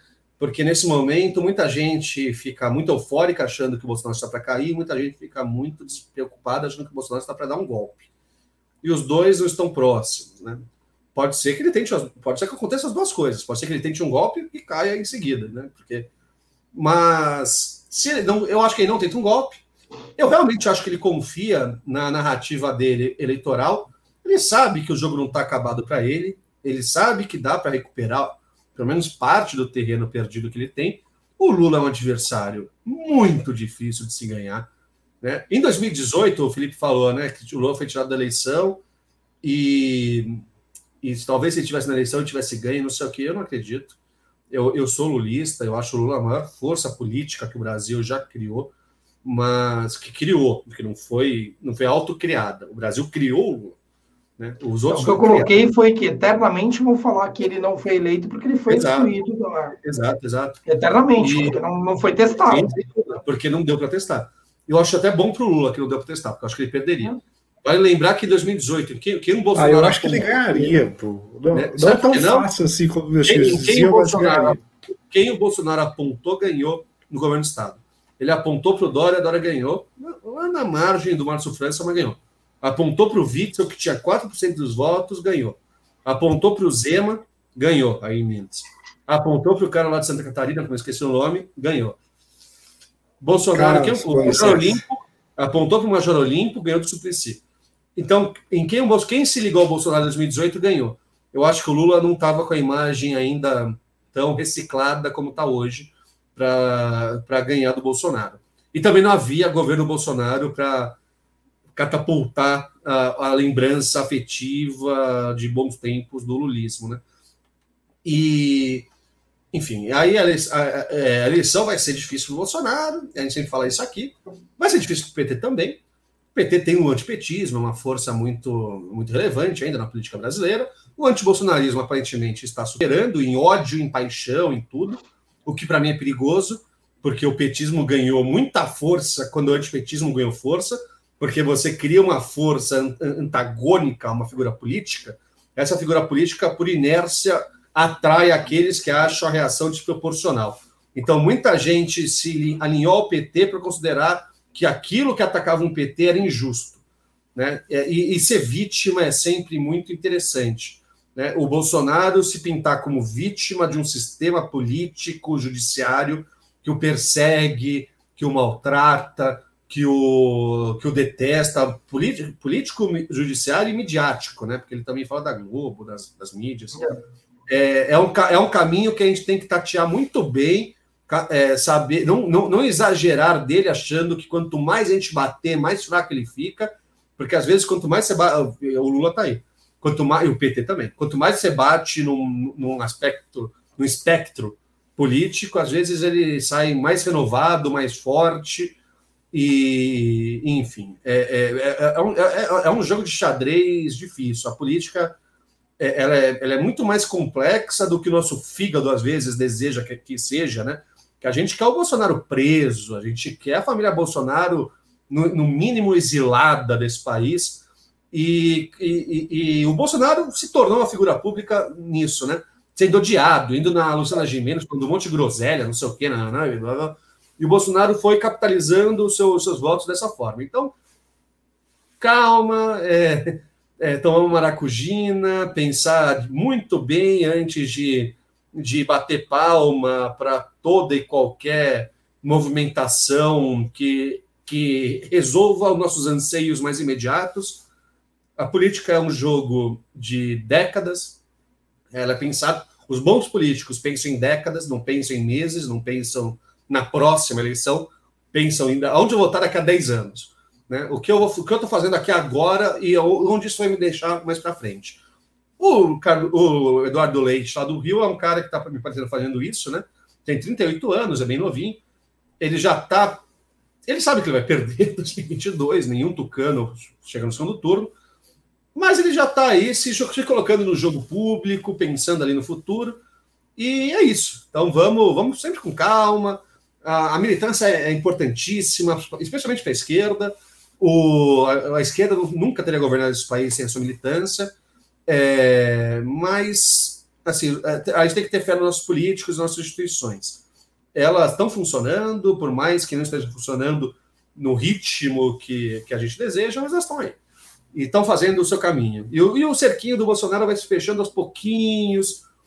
Ele acha que tem uma saída ali, a gente fecha ali, aí, eu tenho mais outras três, aí fecha mais uma, aí deixa outra aberta, fecha deixa ele aumentar, botar o rabinho de fora e fecha depois. O cerco vai se fechando aos pouquinhos. Esse cerco vai se fechar em outubro de 2022 ou antes? Então, é esperar. A gente aguentou três anos desse, desse verme aí, né? A gente consegue, a gente consegue aguentar mais. Ó. Caraca, bug. muito boa, muito boa fala. Vou inclusive recomendar a nossa equipe de edição que faça o recorte específico dela para postar no canal, porque agora temos cortes das lives uh, no canal durante a semana. E não, mas gostei mesmo, você falou bem. Gui.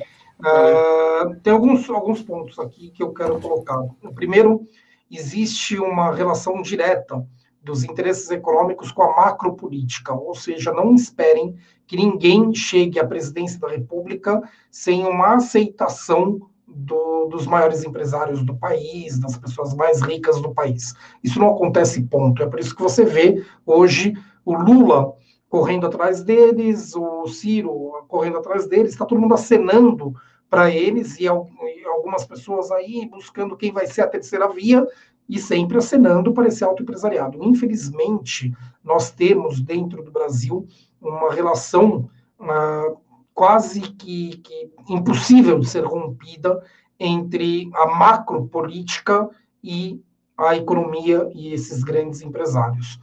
Uh, esses grandes empresários eles estão nesse exato momento exatamente discutindo e fazendo cálculos e eles são ótimos para previsões econômicas e planilhas de o que, que vale mais a pena, né? queima o Bolsonaro e vamos passar por mais uma crise econômica decorrente de um novo processo de impeachment e, e, toda a insegurança que isso gera no mercado econômico, principalmente perante investidores estrangeiros, ou desidrata o Bolsonaro e vamos construir quem vai ser o próximo e toda, todo o compromisso desse próximo com essa, com essa economia, com essa, essa, essa uh, enfim, essa importância econômica dos grandes empresários e maiores uh, milionários e bilionários do país. Tá?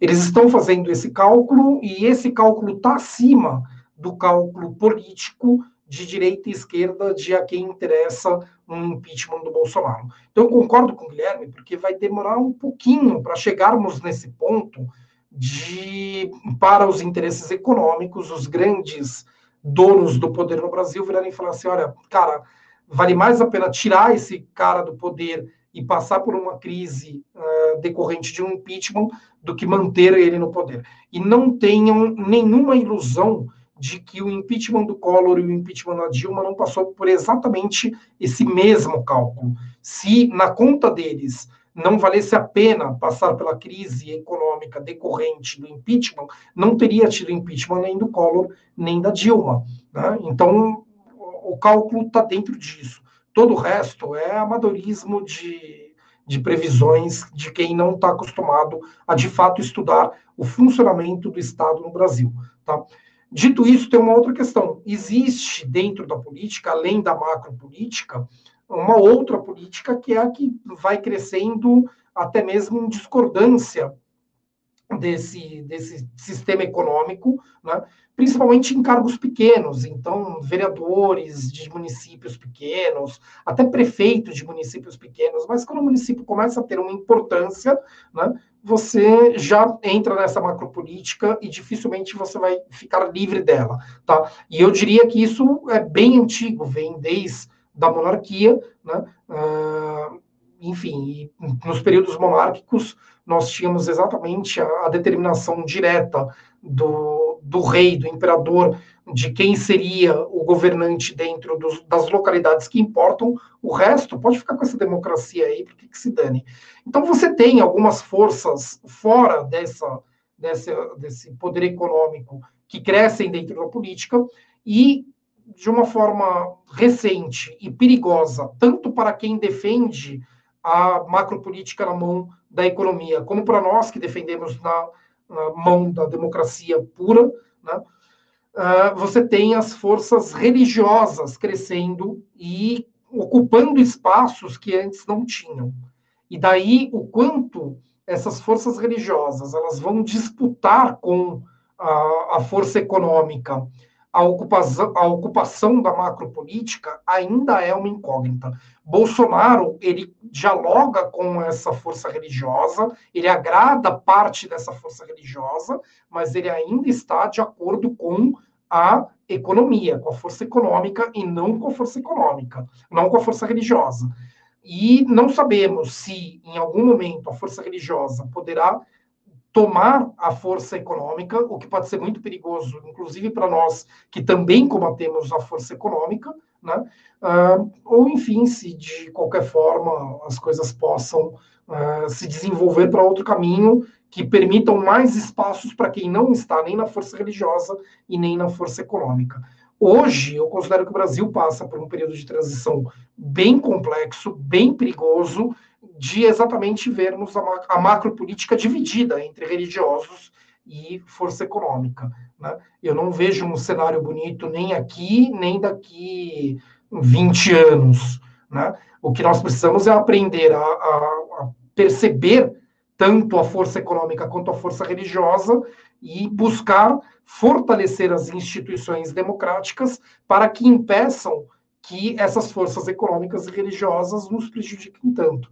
E daí o Guilherme fala do funcionamento das instituições, elas estão realmente num funcionamento a 30%, né? É um barco que anda para frente, mas ele está praticamente um barco a vapor, né? De, de, sei lá, um século ou dois séculos atrás, uh, da, dentro da tecnologia, do quanto é um, um barco pode ser funcional. Como? É um barco ancorado, ele, tá, ele é, anda, mas a ele, ele, ele, ele, ele chega a andar. Mas?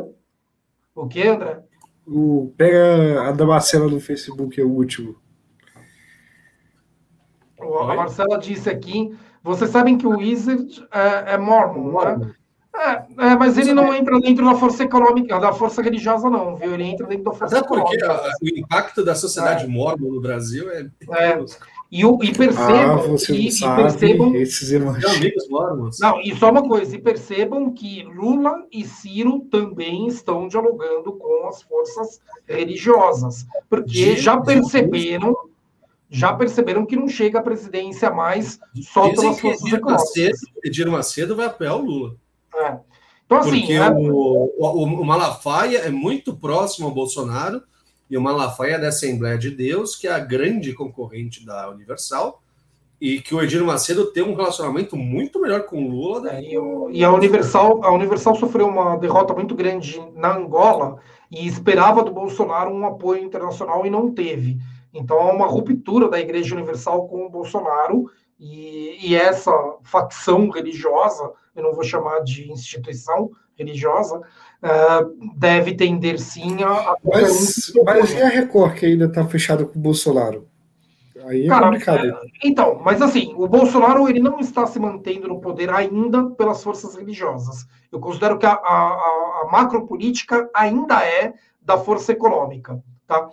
Mas estamos num período de transição. Estamos num período de transição em que poderá ser dividida, mas eu acho que não chega a ser tomada. Ou seja, a força religiosa ela não vai conseguir tomar a macropolítica da econômica, mas dividir.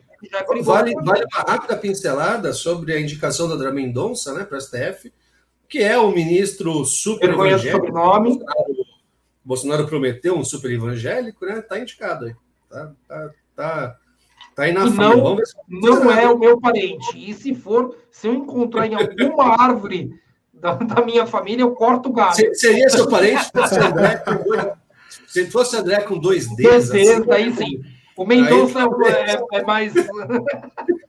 Gente, então é isso. Vamos finalizar. Muito obrigado a todos aí que participaram. Eu acho que foi uma live em conteúdo sensacional, cara. A, a Monique aí, que é da, da edição, vai ter dificuldade para cortar bons trechos da, da live para poder publicar durante a semana. É, então, certo, ó, gente? O Rafinha, o André que está aqui conosco, a Marcela, a Tchela, o Daniel. O André, ah, tá Rafinha, o André, Ted, é esse, André. Todo mundo aí que participou. É esse André, sim, André Diniz é esse André. É, não, então, você falou André, o André é o que está na própria live. É aquele também. É, eu falei, o André está na live. É isso aí, tô aqui. É gente, se cuidem aí. Segunda-feira a gente volta com a live sobre ensinamentos da cultura pop. Na segunda passada nós não tivemos, porque. Não, nessa segunda. Segunda passada a gente teve. A gente não teve essa segunda. É, essa segunda dessa semana. Nós não tivemos. É porque o, o avô do Guilherme uh, teve um problema de saúde, graças a Deus recuperado, estou muito, muito feliz com isso. Ótimo. Né? E, mas enfim, na segunda que vem voltaremos então com as nossas lives. Ah, eu quero colocar só uma outra coisa aqui. Eu participei essa semana no canal do Tássio, uh, fazendo o primeiro episódio do, do Descasos. Né? O Descasos, eles são dois livros que agora não estão aqui porque eu levei lá para baixo, mas são dois livros da Alexandra Zafir, que uh, dedicou os últimos anos de vida. Cujo irmão está muito mal de saúde. É, Sim, é. é. Que é, é irmã do Luciano Zafir, o pai da Sasha. E, uh, na UTI, estado gravíssimo. É, mas é, do que, que é? Covid que ele está? Ele, é, ele teve embolia pulmonar junto, né? Então... Bom, enfim, a Alexandra ela escreveu dois livros sobre descasos que ela encontrou nos últimos anos de vida, nos mutirões que ela ajudou ali a organizar dentro dos presídios no Brasil, e ela narra inúmeros, e eu vou aqui narrar com as minhas palavras o que eu leio no livro. Então vai ter uma graça, porque é óbvio que eu vou incluir coisas relacionadas à, minha experiência e aos meus posicionamentos e aos meus conhecimentos, mas também vale a pena ler o livro, porque você tem ali a história narrada diretamente por ela. Eu acredito que tanto os vídeos dessa série Descasos, quanto a leitura dos livros, são duas coisas que valem a pena e que vão trazer coisas bem diferentes, até, obviamente, dentro das mesmas histórias, mas com versões, com narrativas né, cada um com as suas palavras e com observações peculiares. E narrativas, hein? Eu acho que a gente tá um pouco cansado dessa palavra. É, né, cara? O Marcos Rogério tá cansando mesmo essa palavra. É, tá. Não, mas é várias, né? O problematização é uma palavra que eu usei muito no TCC, tudo em 2012, e que a galera do Twitter destruiu, né? Não dá para mais falar problematização sem parecer um, um idiota. Mas o, só, um, só um, uma errata, o Luciano Zafiri se recupera bem, pelo que eu vejo aqui ah, no UOL, mas ele teve um sangramento no intestino e uma embolia pulmonar é, numa cirurgia que ele foi fazer, e possivelmente por causa do quadro de Covid que ele tem, que gera, né, trombos, essas coisas. Vamos torcer para que o pai da, da Sasha... Que se recupere muito bem. Muito novo. Então é isso, gente. Segunda-feira segunda eu devo postar o, o episódio, muito o bonito, episódio aqui no Sem Gravata do, do Descasos, né? o segundo episódio da série, porque o primeiro foi no canal do Tássio. E, e, teremos as nossas lives das 8 horas da noite todos os dias. Certo, gente? Obrigado, André. Obrigado, Segunda-feira que vem, se nada atrapalhar, é. eu acho que vai ser Cães de Aluguel. Isso. Então, Cães de Aluguel, Tarantino, análise do filme. Tarantino, filme de... Tarantino que, que, anunciou essa semana que para, hein? Que é, ele, ele deu entrevista ao Joe Rogan, o ótimo Falaremos podcast. E... Falaremos disso na segunda. Falaremos tudo isso segunda-feira. Então. Certo, gente. Agora... Se cuida aí. Forte abraço. Tchau. Tchau, ah, tchau. Vamos colocar a música do. Vamos colocar a música ah, do. Quiser. Claro. Vamos colocar a música, porque ficou muito boa. Vamos colocar. Estava com meu amigo, bebendo um chopp numa mesa. Quando aparece o Dominguete, meu Deus, mas olha que surpresa! Quem poderia imaginar? Eu juro que foi coincidência, algo como se trombar na esquina. Jogamos a conversa fora e nem falamos de propina. Aquela oferta do Davate, juro que não levei adiante. Eu fujo de negociatas, pois eu não sou um meriante. Beijo preso, beijo preso, beijo preso. Assim lhe disse o Aziz. Beijo preso, preso, beijo preso. Não vai mentir na CPI.